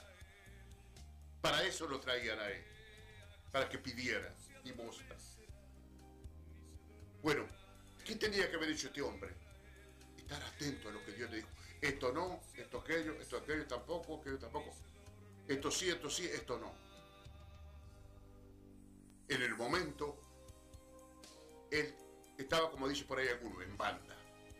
Cuando llegó aquella persona, con lo que a él le habían dicho que no participe de eso. Usted sabe la palabra de Adán y. Bueno, dice que el que permanece en él, permanecer en Cristo es permanecer en la palabra. No es permanecer un ser humano metido ahí adentro. Es permanecer en la palabra. Vea usted qué tremendo esto. Que un hombre y una mujer en esta tierra puede permanecer en Cristo a través de la palabra. Vea usted qué bueno eso. Pero muy, más que bueno. ¿Cómo voy a hacer yo para permanecer en Cristo en este mundo de pecado, en esta tierra llena de, de maldad y de tantas cosas como, como se vive hoy día? ¿Cómo yo voy a estar en Él? Usted. Que para no pecar, para no obedecer, desobedecer a Dios, hay que estar en Cristo, hay que estar en la palabra. Yo debo caminar sobre la palabra. Como dice por allí una palabra, andad en el Espíritu y no satisfagáis los deseos de la carne. ¿Cómo vamos a hacer para no satisfacer esta carne de muerte? Andar en la palabra, porque la palabra es el Espíritu de Dios. La única manera que el hombre y la mujer puede agradar a Dios andando en la palabra, andando en el Espíritu de Dios. Y eso es, eso se puede. Al alcance nuestro. Dios ha hecho posible de que un hombre y la mujer en esta tierra de pecado camine en Cristo, camine en la palabra, camine en la ordenanza de Dios. Eso es ser cristiano, eso es ser cristiana, eso es ser iglesia, no gente encerrada como tanto hoy día. Son más del mundo, más del diablo que de Dios encerrado ahí adentro. Como dice que hablaban los demonios a una, a una persona y le decía, nosotros tenemos gente ahí adentro. ¿Eh? Una, una persona que fue llevada al infierno. Los demonios le dijeron, nosotros tenemos gente ahí adentro de los templos. ¿Eh? ¿Cómo puede ser? Bueno, vea usted. Qué, qué bárbara la palabra. Que, que, eh, eh, nosotros muchas veces, y, y yo soy uno de esos, que leo, ay no, yo no, ¿cómo hago para poner por obra esto? Ay no, no puede ser. Como decía, ama a tu prójimo, hermano. No tengo nada con nadie, gracias a Dios. Pero ama a tu prójimo. Que por ahí no es fácil amar al prójimo. Porque más, más una vez el diablo anda en, en los hombres y la mujer y, y uno lo que ve una persona, pero detrás de eso está el diablo. Bueno, pero ¿y qué va a hacer? Es que hay que amarlo. Porque Dios lo amó y Dios lo ama. Porque dice que de tal manera, usted lo sabe, que dice que Dios amó al mundo. Dios, Dios amó a la gente del mundo y lo ama. Y lo está amando hasta ahora. Y lo va a amar hasta que termine la gracia. Hasta que termine el tiempo de la gracia del Evangelio de Jesucristo. Dios va a amar al mundo. Pero de ahí en más, que se agarre el mundo. Ah, que se agarre el mundo. Porque se desatan el caos, la ira, el fuego de Dios, porque la ira de Dios es como el fuego que consume, que termina, que, que calcina, así es la ira de Dios. Pero ahora está el amor de Dios derramado sobre esta tierra a través de Jesucristo, el Hijo de Dios. Dios ama ahora. Hasta ahora Dios está amando. ¿Y quién le va a decir también que Dios lo ama? Por eso por estar, usted por ahí puede pegar un grito y decir, Jesús te ama, eh, Jesús te ama. Y la palabra, es verdad. Dios está amando este mundo. Con todo lo que está haciendo, Dios lo ama. No puede negarse por Jesucristo que murió crucificado en esa tremenda muerte, como dice, muerte de cruz. ¿Eh? Muerte de cruz. Me estoy quedando acá. Todo el que permanece en él no peca. Vea usted. Y entonces, ¿por qué se escucha tanto? Tantas cosas. Porque yo no quiero nombrarla. ¿Por qué se escucha tantas cosas del cristianismo? ¿Por qué eso? A ver, ¿por qué? Porque el diablo es malo, hermano. Ay, porque el diablo, oh, el diablo saca pecho, mira, oh, mira cómo me agrandan. Ah. ¿Qué dice? ¿Qué tenemos que hacer? Permanecer en Cristo. Permanecer en la palabra. No peca. No, no. Porque la palabra te guarda. y le protege y le libra y le ayuda y le fortalece. Todo aquel que permanece en él no peca. Todo el que peca no le ha visto ni le, le ha conocido. Che, qué bárbaro. Dice que no le ha visto, le ha conocido. Todo aquel que peca. ¿Usted conoce? ¿Ve gente en pecado? ¿Usted ve gente en pecado? ¿Ve cristianos? En el mundo no, no, eso no lo hablemos porque ya sabemos. Pero ¿qué pasa con el cristianismo? Los hijos de Dios, los que dicen ser iglesia. ¿Cómo lo ve usted?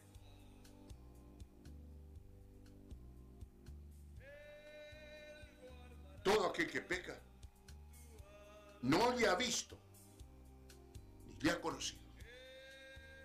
Por eso dice la palabra, porque hay algunos entre vosotros que no conocen a Dios.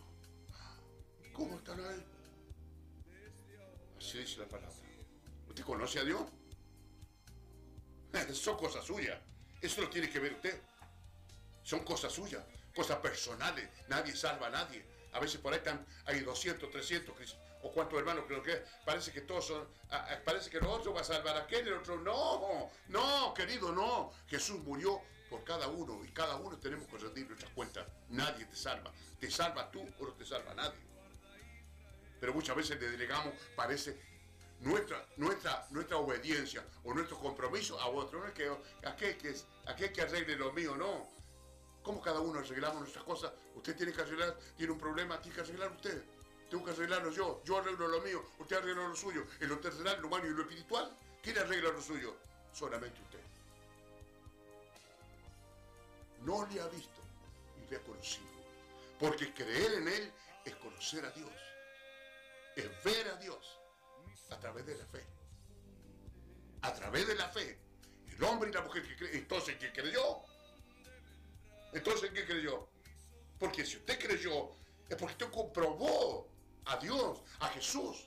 Lo vio espiritualmente, por la fe, lo vio y creyó.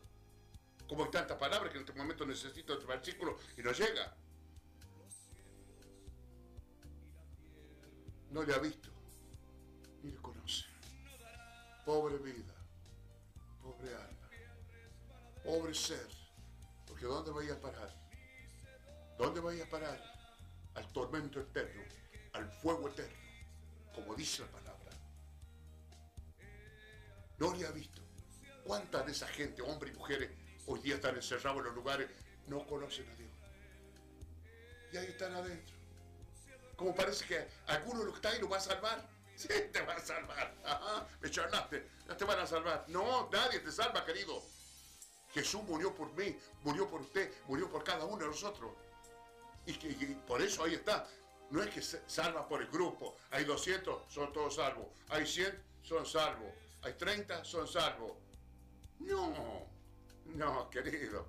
No. Cada uno tiene que hacer por ser salvo. ¿Qué es lo que hizo usted hoy por ser salvo? ¿Qué es lo que hace por ser salvo? ¿Qué hago yo por ser salvo? La pienso de lo lindo. Aunque usted no lo crea. La pienso de lo lindo. Quizás por ahí no es bueno. ¿Sabe por qué? Porque no debo dudar de mi salvación. Pero por ahí me pongo a pensar, Señor mío, cuando yo salga de este no vaya a ser que no estaba cuenta con Dios y comience a ingresar para el infierno después. Comience a ingresar al tormento eterno. No, no, no, no, no, no creo, no, no. Ajá, no, ¿quién sabe? ¿Es por fe? No es por ver. No, es por fe. ¿Yo salvo? ¿Eh? Está en la palabra. Tu vida. Usted, señor, hombre, mujer que me está escuchando. ¿Usted está en la palabra? No, yo mañana voy a la iglesia. Ya está el diablo, va, mira. Y si no va el diablo, no hay iglesia. Porque tiene que estar el diablo. No, son todos santos, ¿sí? Charlate. Dijo Jesús, ¿no escogí yo a vosotros los dos y uno el diablo? Está en la Biblia. Está en la Biblia. El diablo tiene que estar ahí adentro. No puede ser. Déjalo en la Biblia, ahí está. No pierda tiempo. Empieza a leer la escritura de Génesis y Apocalipsis. Después me dice. Ah, no me lea dos, tres palabritas y, y ya empieza a hablar y a vociferar. No, hermano, te equivocado. Para mí, está Ah, para vos te equivocado. Lee la palabra. Lee la palabra. Tomate el tiempo de leer lo- los 66 libros y después me cuenta. ¿Y por qué no me puedo equivocar? No voy a decir que no, yo no soy Dios. Como decía el gran siervo Gigi Ávila, estamos dada a la equivocación, yo me puedo equivocar. Pero la palabra de Dios no se equivoca. Veo que me quedé acá. Yo esto no lo iba a compartir esto. Pero vea usted. Por eso yo le digo al Espíritu Santo de Dios que me guíe Él. Porque yo no sé, yo no sé qué, qué situación es la suya, qué adentro suyo, su espíritu, su alma, qué está pensando ahora. Él sabe qué está pensando usted. Él sabe. ¿Por qué le decía a él a los discípulos, ¿por qué pensáis mal dentro de vosotros? ¿Por qué piensa mal dentro de ustedes? Ay, Dios mío, ¿cómo puede ser? ¿Y, y qué? ¿Usted cree que ha cambiado? Él lo ha cambiado. Si antes sabía los pensamientos de los discípulos, ahora sabe los tuyos también. ¿Qué está pensando en este momento? Hijito, nadie os engañe. Y que hace justicia es justo, como Él es justo. El que practica el pecado es del diablo. Porque el diablo peca desde el principio. Para esto apareció el Hijo de Dios, para deshacer las obras del diablo. ¿Vio? No, el diablo, hermano, pecó. No, Jesús ya deshizo las obras del diablo. El diablo quedó desarmado. El diablo no tiene con qué pelear. El tema es que se, se, se aprovecha porque usted no tiene con qué pelear. Yo no tengo con qué pelear. Entonces, cuando él manotea lo que manotea, como dijo una vez a, alguien, agarró un puñado de tierra y se lo tiró por el ojo a un pastor. y bueno, él manotea lo que venga, pero se va a defender.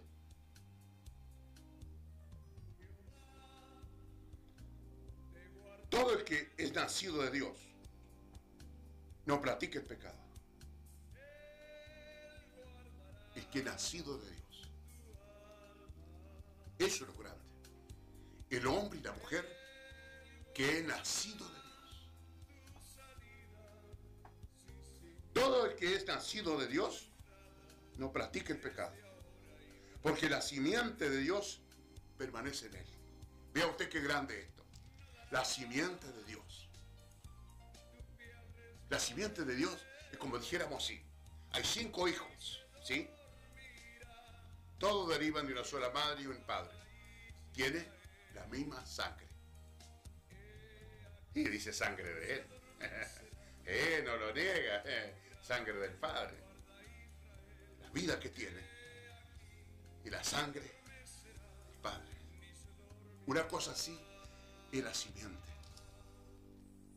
Que todos los hijos de Dios, los que son nacidos de Dios, tienen como una derivación de santidad de Dios hacia cada uno. A ver si me puedo explicar. Deriva a los hijos de Dios como Él es santo, tres veces santo. Entonces de Él hay una derivación así de Dios hacia, los, hacia sus hijos. Que no practican el pecado. Porque han nacido. Son nacidos de Dios. Mire, le leo acá algo en eh, eh, Efesios. Efesios capítulo 1, no sé, me parece, lo vi necesario, me parece que lo, eh, eh, eh, es necesario este versículo, me parece que coordina. Efesios capítulo 1, el verso 4 dice, según nos se cogió en él antes de la fundación del mundo. ¿Vio? Antes de que el mundo fuera, nosotros ya éramos hijos de Dios. Nosotros ya estábamos en la salvación de Dios. Por eso dice, nacido de Dios. Porque como el mundo, porque como que el mundo nació, porque creación de Dios. Entonces como que nosotros nacimos con el mundo. Vea usted qué tremendo. qué bárbaro. A mí me da risa porque uno muchas veces que parece que hay nomás, todo hay nomás. eh. Por eso es que tenemos una derivación de Dios. Porque ya venimos con su creación. Ya venimos en Él, en la creación del mundo. Ya nosotros estamos creados para ser hijos de Dios. Nacidos de Dios. Por ahí dice algunos, ya, cuando el sol nace, ¿de dónde nace el sol? Bueno, ¿por qué nace el sol? Porque es nacido de Dios. Dios lo creó. Entonces como que nosotros somos igual. Somos nacidos de Dios. Qué bárbaro. No sé si se lo, se lo puedo explicar bien, pero vea usted, según nos se cogió en él, antes de la fundación del mundo, antes, ya veníamos nosotros ahí. ¿Cómo no, cómo no, cómo no agradecerle a Dios? Es un misterio. Y hay otro versículo más que no lo pude encontrar que habla de lo mismo, más específico, que aclara que nosotros, los hijos de Dios, ya veníamos en la creación de Dios, ya veníamos con Dios. No, no, no fuimos unos extraños que aparecimos como marcianos o no sé por ahí. Eh, no, no, no. Ya veníamos en la construcción, por decirlo, de este mundo. Ya estábamos nosotros, como ahora. Para Dios ya estábamos vivos nosotros. Para Dios como que Él ya nos veía a nosotros. ¿Veía usted? Vea usted qué tremendo. Según nos se cogió en Él antes de la fundación del mundo. Mire, ahí está, ¿ve? Para que fuésemos santos y sin mancha delante de Él. Vea usted. ¿Cómo teníamos que ser? Santos y sin mancha delante de Él. Así tenemos que ser. Así tengo que ser yo. Así tiene que ser usted que me esté escuchando. No, que soy miembro de la iglesia tal. Ay, pertenezco al ministerio no sé cuánto. Así, te felicito, muy bueno. Pero ¿y? ¿Qué pasa con tu vida? El ministerio no te va a salvar. La institución, por grande que sea, no te va a salvar. El pastor no te va a salvar, el profeta no te va a salvar, el apóstol no te va a salvar, el pastor no te va a salvar. Nadie te va a salvar. Solo Jesucristo, el Hijo de Dios, si estás en Él. Urra macanda la chica mayakia. Sí para suba. Risa mahaya sabalaba. ¡Gloria a Dios! ¡Gloria a Dios! ¡Gloria a Dios! ¡Gloria a Dios! ¡Gloria a Dios! ¡Cristo vive! Usamahanda la chica. Ramashima lava y sobilibixa. Usa mahaya samalaba. Para que fuésemos santos y sin mancha delante de Él. Así tenemos que estar delante de Dios. Mientras estamos en esta tierra. ¿Cuántos? ¿Cuántos están sin mancha delante de Él? ¿Cuántos están en santidad y sin mancha delante de Él? Ah, un montón juntos mañana, un montón juntos por ahí. Qué pena, ¿no? Pero de lo que es santidad es una locura hablar de santidad. Ay, Dios mío, ¿cómo hoy se necesita? Estoy resfriado, ¿eh? Estoy tosiendo porque me, me produce hablar la tos. ¿Cómo yo siento que se, hoy necesitan hombres de fuego en los púlpitos? ¡De fuego! ¡Fuego! ¡Fuego! Que queme el pecado. Que queme a los pecadores. Que caigan de rodillas reconociendo que son pecadoras, que son pecadores, que son malos y que se tienen que arrepentir delante de Dios. Porque Dios los quiere santo y sin mancha delante de Él. No detrás tampoco. Delante de Él. ¿Estás así? ¿Estás así? Ah, no, yo pertenezco a la iglesia. Le pido permiso al pastor. Pídale nomás permiso a su pastor. No estoy en contra de eso. Pero así como se somete a su pastor, debe someterse a la palabra de Dios. Porque muchos agradan al ojo humano. Agradan al ojo humano. Agradan al que lo está viendo ahí delante de sus ojos. Como dice alguno. Que miran lo que está delante de sus ojos. Pero Dios mira el corazón. Sin mancha. Cuidado con eso. Santos, sin mancha, delante de Él. Todo aquel que nació de Dios no practica el. Un ciclista practica. Yo salgo por la calle 143 hasta la O, y de la O a la 10, y de la 10 a la Centenario, y de ahí vuelvo. Y me pasan no sé cuánto en bicicleta de carrera. me pasan no sé cuánto de a 1, de a 2, de a 3, de a 4, de a... ¿Qué me pasan en esa bicicleta de carrera? Me dejan. Cuando yo he llegado al viaje han llegado 4 o 5 veces ellos. Mujeres también me pasan. En esa bicicleta grande. ¿Qué? Yo empiezo a mirar, lo empiezo a mirar, lo empiezo. ¿Qué? Ya se van y se van y se van. Pero me, me- me- me ab- me aboco a esto. Los, los ciclistas de carrera. No hay día que cuando voy para allá no me alcanza por camino.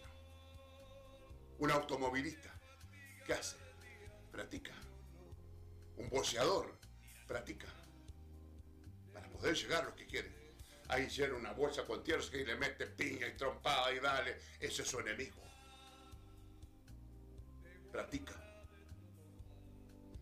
Así se practica el pecado también.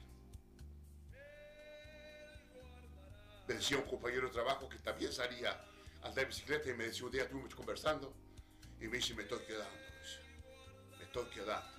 Ya no es bueno, no está practicando. Me estoy quedando. No, yo no salgo a practicar, pero voy a lo que dice que él se estaba quedando. No practique el pecado. El nacido de Dios. Por allí leía un versículo. Bueno, ya se lo leo. Dice, todo el que es nacido de Dios no practica el pecado. Porque la simiente de Dios permanece en él. Deriva de un ser santo, tres veces santo. Es como una, como dijéramos así, como que tiene una herencia. La santidad. Le recibe santidad de Dios esa persona. Y no puede pecar. No puede practicar el pecado. Porque esa santidad de Dios que recibe, le guarda. Perdóname si no está bien explicado, pero por ahí es. Porque la simiente de Dios permanece en él y no puede pecar porque es nacido de Dios. Eso es lo grande. ¿Usted es nacido de Dios? Yo soy nacido de Dios. Somos nacidos de Dios, lo que decía hoy día evangélico.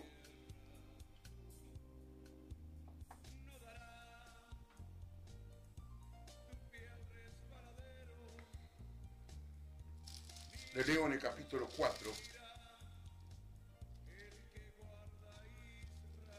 Capítulo 4 y el verso 4. Mire usted qué cosa. Porque todo lo que hay en el... Porque todo el que es nacido de Dios vence al mundo. Al mundo. No dos, tres cositas. Al mundo. ¿Y por qué alguno por ahí dice que lo arrastró el mundo? Que lo tentó el mundo. Que es que mentira del diablo porque les gusta revolcarse en la mugre, en el barro podrido como los chanchos. Porque son cochinos. ¿Usted se cree que lo va a... ¿Qué dice ahí? ¿Qué dice ahí? Y entonces, ¿por qué mayormente la juventud, hombres y mujeres se van al mundo? Porque, los jóvenes son débiles. ¿Qué van a ser débiles? Son unos pecadores. Son unos pecadores desobedientes, corazones de piedra, que no se le ablanda nunca y que se lo garroteen con fierro. ¡Aleluya! Como dice acá, que vence al mundo. Y no pueden vencer al mundo, no pueden vencer la tentación, no pueden vencer la carne. ¿Cómo eso? Vence al mundo, dice. Y Jesús lo dijo. Yo he vencido al mundo. Y vosotros también venceréis. Lo entregó todo en la mano. No dijo, no, todavía no sé si lo van a. Porque no sé, yo no lo pude vencer, lo dejé medio muerto, pero ahí está. No, no, yo lo vencí, dijo. Punto. Él nos entregó todo en la mano por su muerte y sus agonías y la tanta trompeadera que le dieron de bofetada. Dice bofetada, andás que, que se merendo puñetazo por usted y por mí, por el cristianismo que ahora no puede vencer porque son débiles. Son débiles, carnales, mundanos, apóstatas. Y nos pueden vencer. ¿Y qué es lo que dice la palabra? A ver, ¿qué es lo que leí? ¿Qué es lo que leí? Porque todo lo que es nacido de Dios vence al mundo. ¿Por qué no vencen al mundo? Porque no son nacidos de Dios. Porque nunca cambiaron su vida. Porque nunca se arrepintieron. Porque nunca se convirtieron. Son presas del diablo. Son presas de la carne. Miren, por ahí escuché algo que usted también creo que lo escuchó. De ese joven que fue golpeado. No es que lo quiera criticar y quiera hablar más de él. Yo también tengo hijos. ¿Pero dónde estaba? ¿Dónde le pegaron? ¿Eh? Y después los padres pidiendo la oración. ¿Dónde estaba el hijo? ¿Eh? Estaba en, al- en algún lugar por ahí. En alguna, alguna, alguna, alguna reunión, oración, vigilia. ¿Dónde estaba? ¿Por qué le pegaron? ¿Eh? Porque estaba metido en las cosas del mundo, querido. Estaba en un lugar que no tenía que estar. Él no había vencido eso. Y así terminó.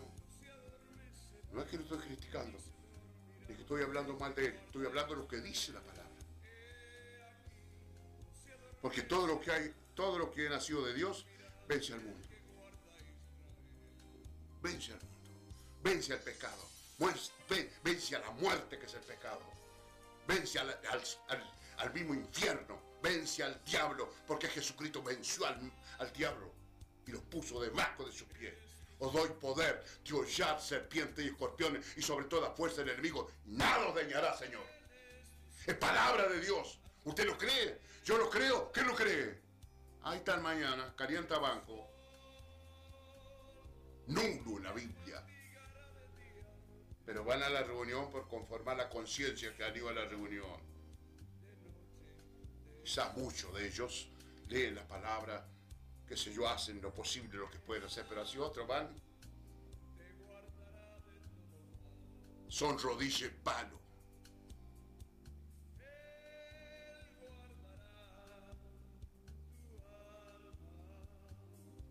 el verso 18. Dice, el verso 18 del capítulo 5 dice. ¿Sí? ¿Le leí mal? Ah, no, está bien. Capítulo 5, ahí mismo. El verso 18 dice, sabemos que todo lo que ha nacido de Dios no practica el pecado, pues aquel que fue engendrado por Dios le guarda y el maligno no le toca. ¿Quién fue engendrado por Dios? Jesús. No solo que Él nos salvó, sino que Él nos guarda. Él nos guarda. Él es engendrado por Dios. Salmo 2, verso 7. Ahí está. Si no, si no mal no lo recuerdo. Sabemos que todo lo que es nacido de Dios no practica el pecado. Pues aquel que fue engendrado por Dios, Jesucristo, le guarda. Y el diablo, el maligno, no le toca. No le toca. Dice que Caín era del maligno y mató al hermano. Le tocó el maligno. Claro. Vea usted qué cosa tremenda es. Dos hijos nacidos del mismo vientre, uno de Dios y el otro del diablo. Mató al hermano. Y el maligno no le toca. El diablo no le toca. Hombre y mujer, joven, señorita, anciano, anciano, que sea, el diablo no le toca. Los que no practican el pecado, el diablo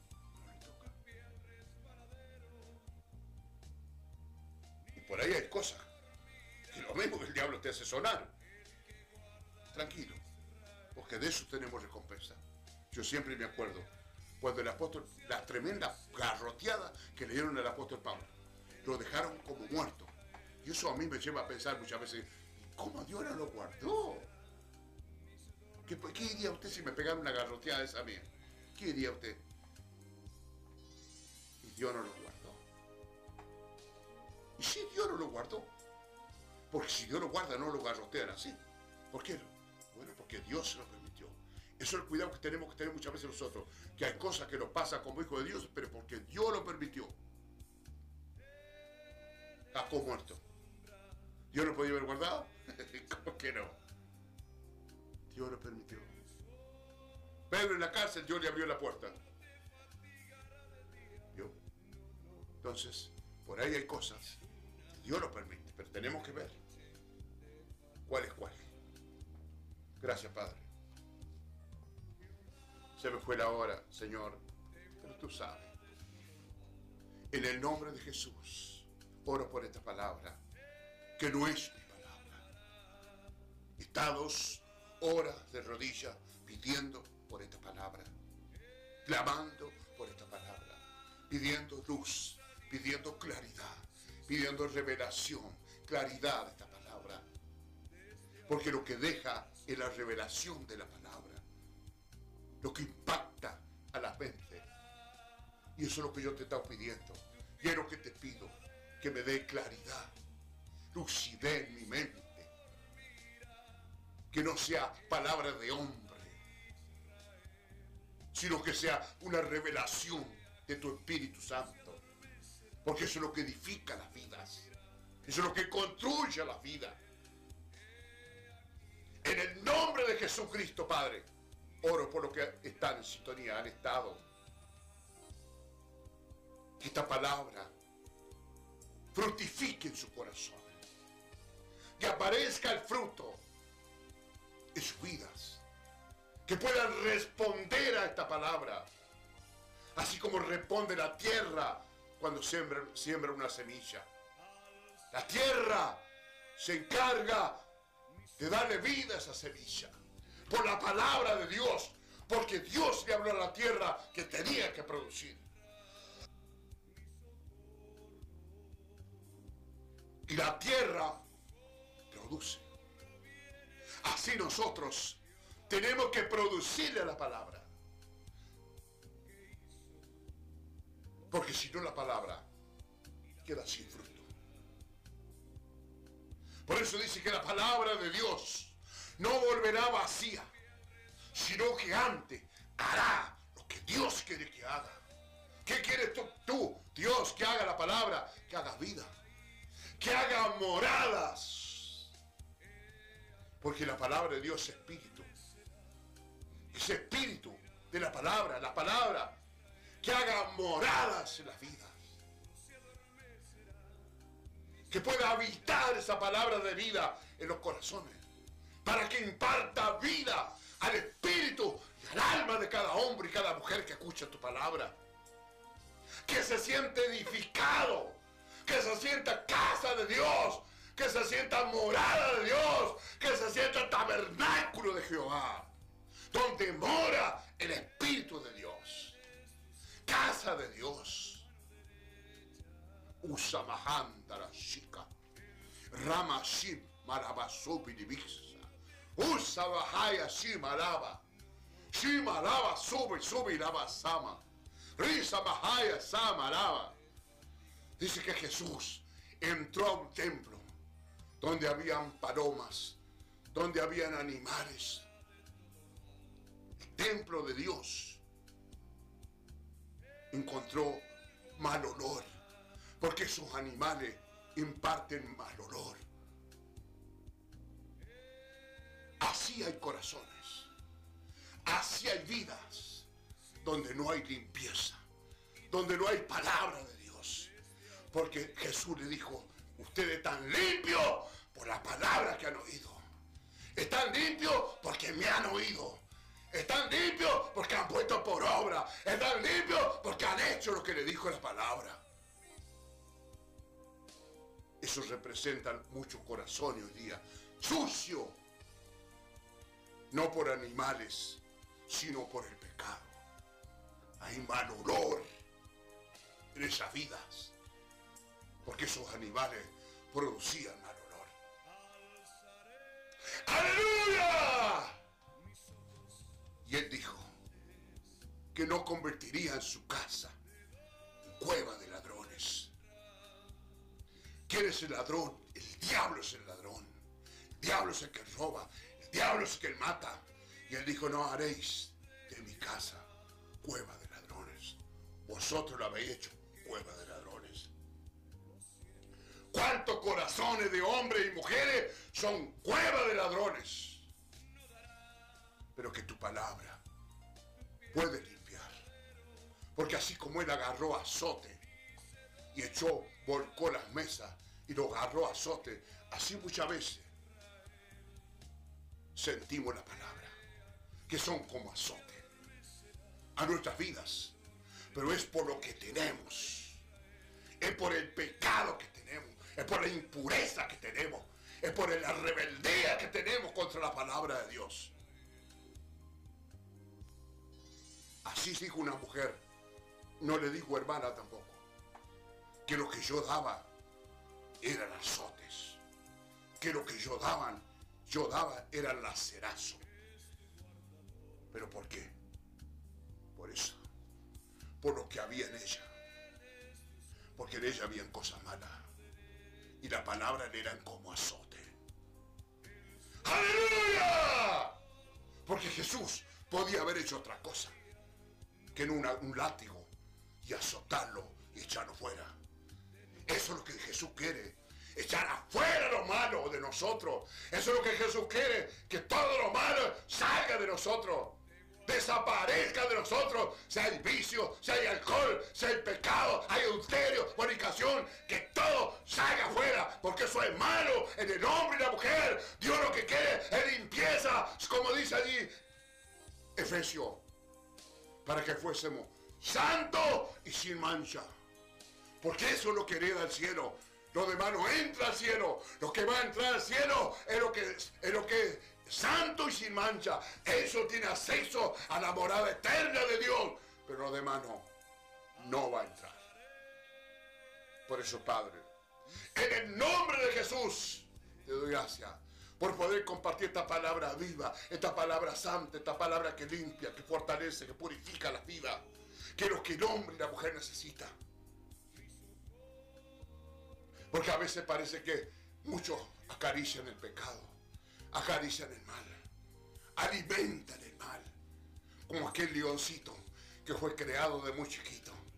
Y primero era una alegría y era un cariño todo por el leoncito. Pero el leoncito se crió.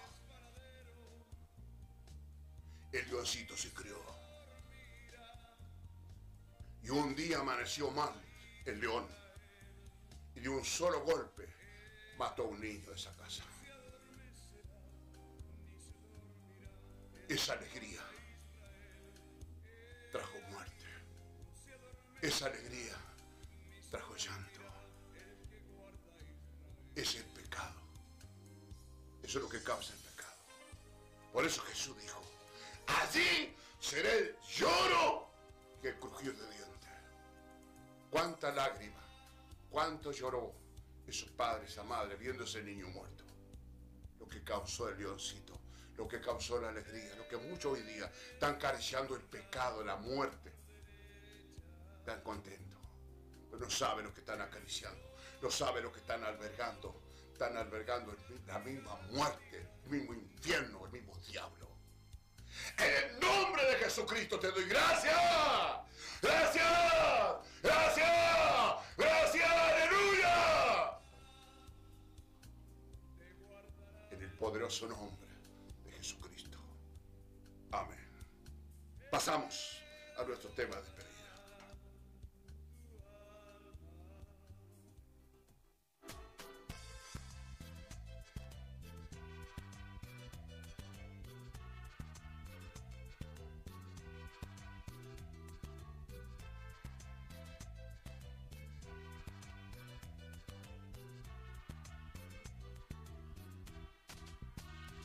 Las montañas a lo alto Jesús está orando y aquellos que navegando suplicaban su presencia.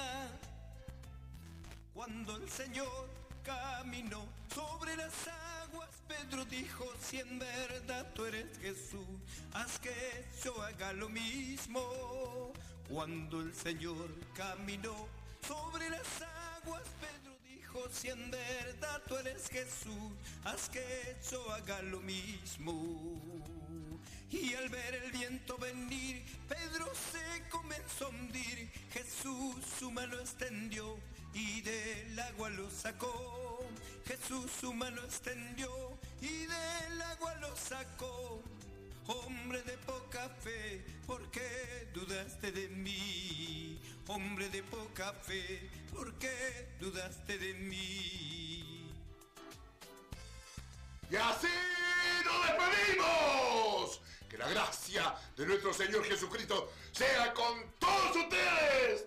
Amada audiencia, y deseo que mañana tenga un buen despertar en aqu- aquel día domingo y puedo vivirlo en la gloriosa compañía del grande, del poderoso Jesucristo, el Hijo de Dios. ¡Salón! ¡Paz para todos! Cuando el Señor caminó sobre las aguas, Pedro dijo, si en verdad tú eres Jesús, haz que yo haga lo mismo. Cuando el Señor caminó sobre las aguas, Pedro dijo, si en verdad tú eres Jesús, haz que yo haga lo mismo. Y al ver el viento venir, Pedro se comenzó a hundir. Jesús su mano extendió y del agua lo sacó. Jesús su mano extendió y del agua lo sacó. Hombre de poca fe, ¿por qué dudaste de mí? Hombre de poca fe, ¿por qué dudaste de mí? Hombre de poca fe, ¿por qué dudaste de mí?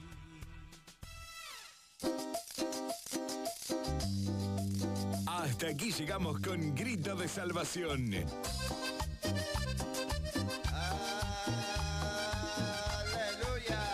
Hasta aquí llegamos con Grito de Salvación.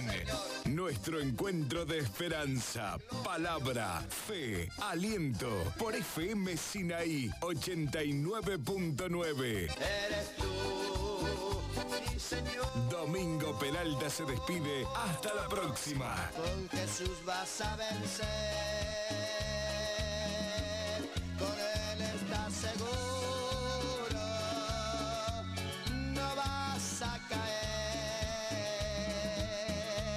Gracias por compartir con nosotros. Bendiciones. Siga en la frecuencia 89.9 FM Sinaí.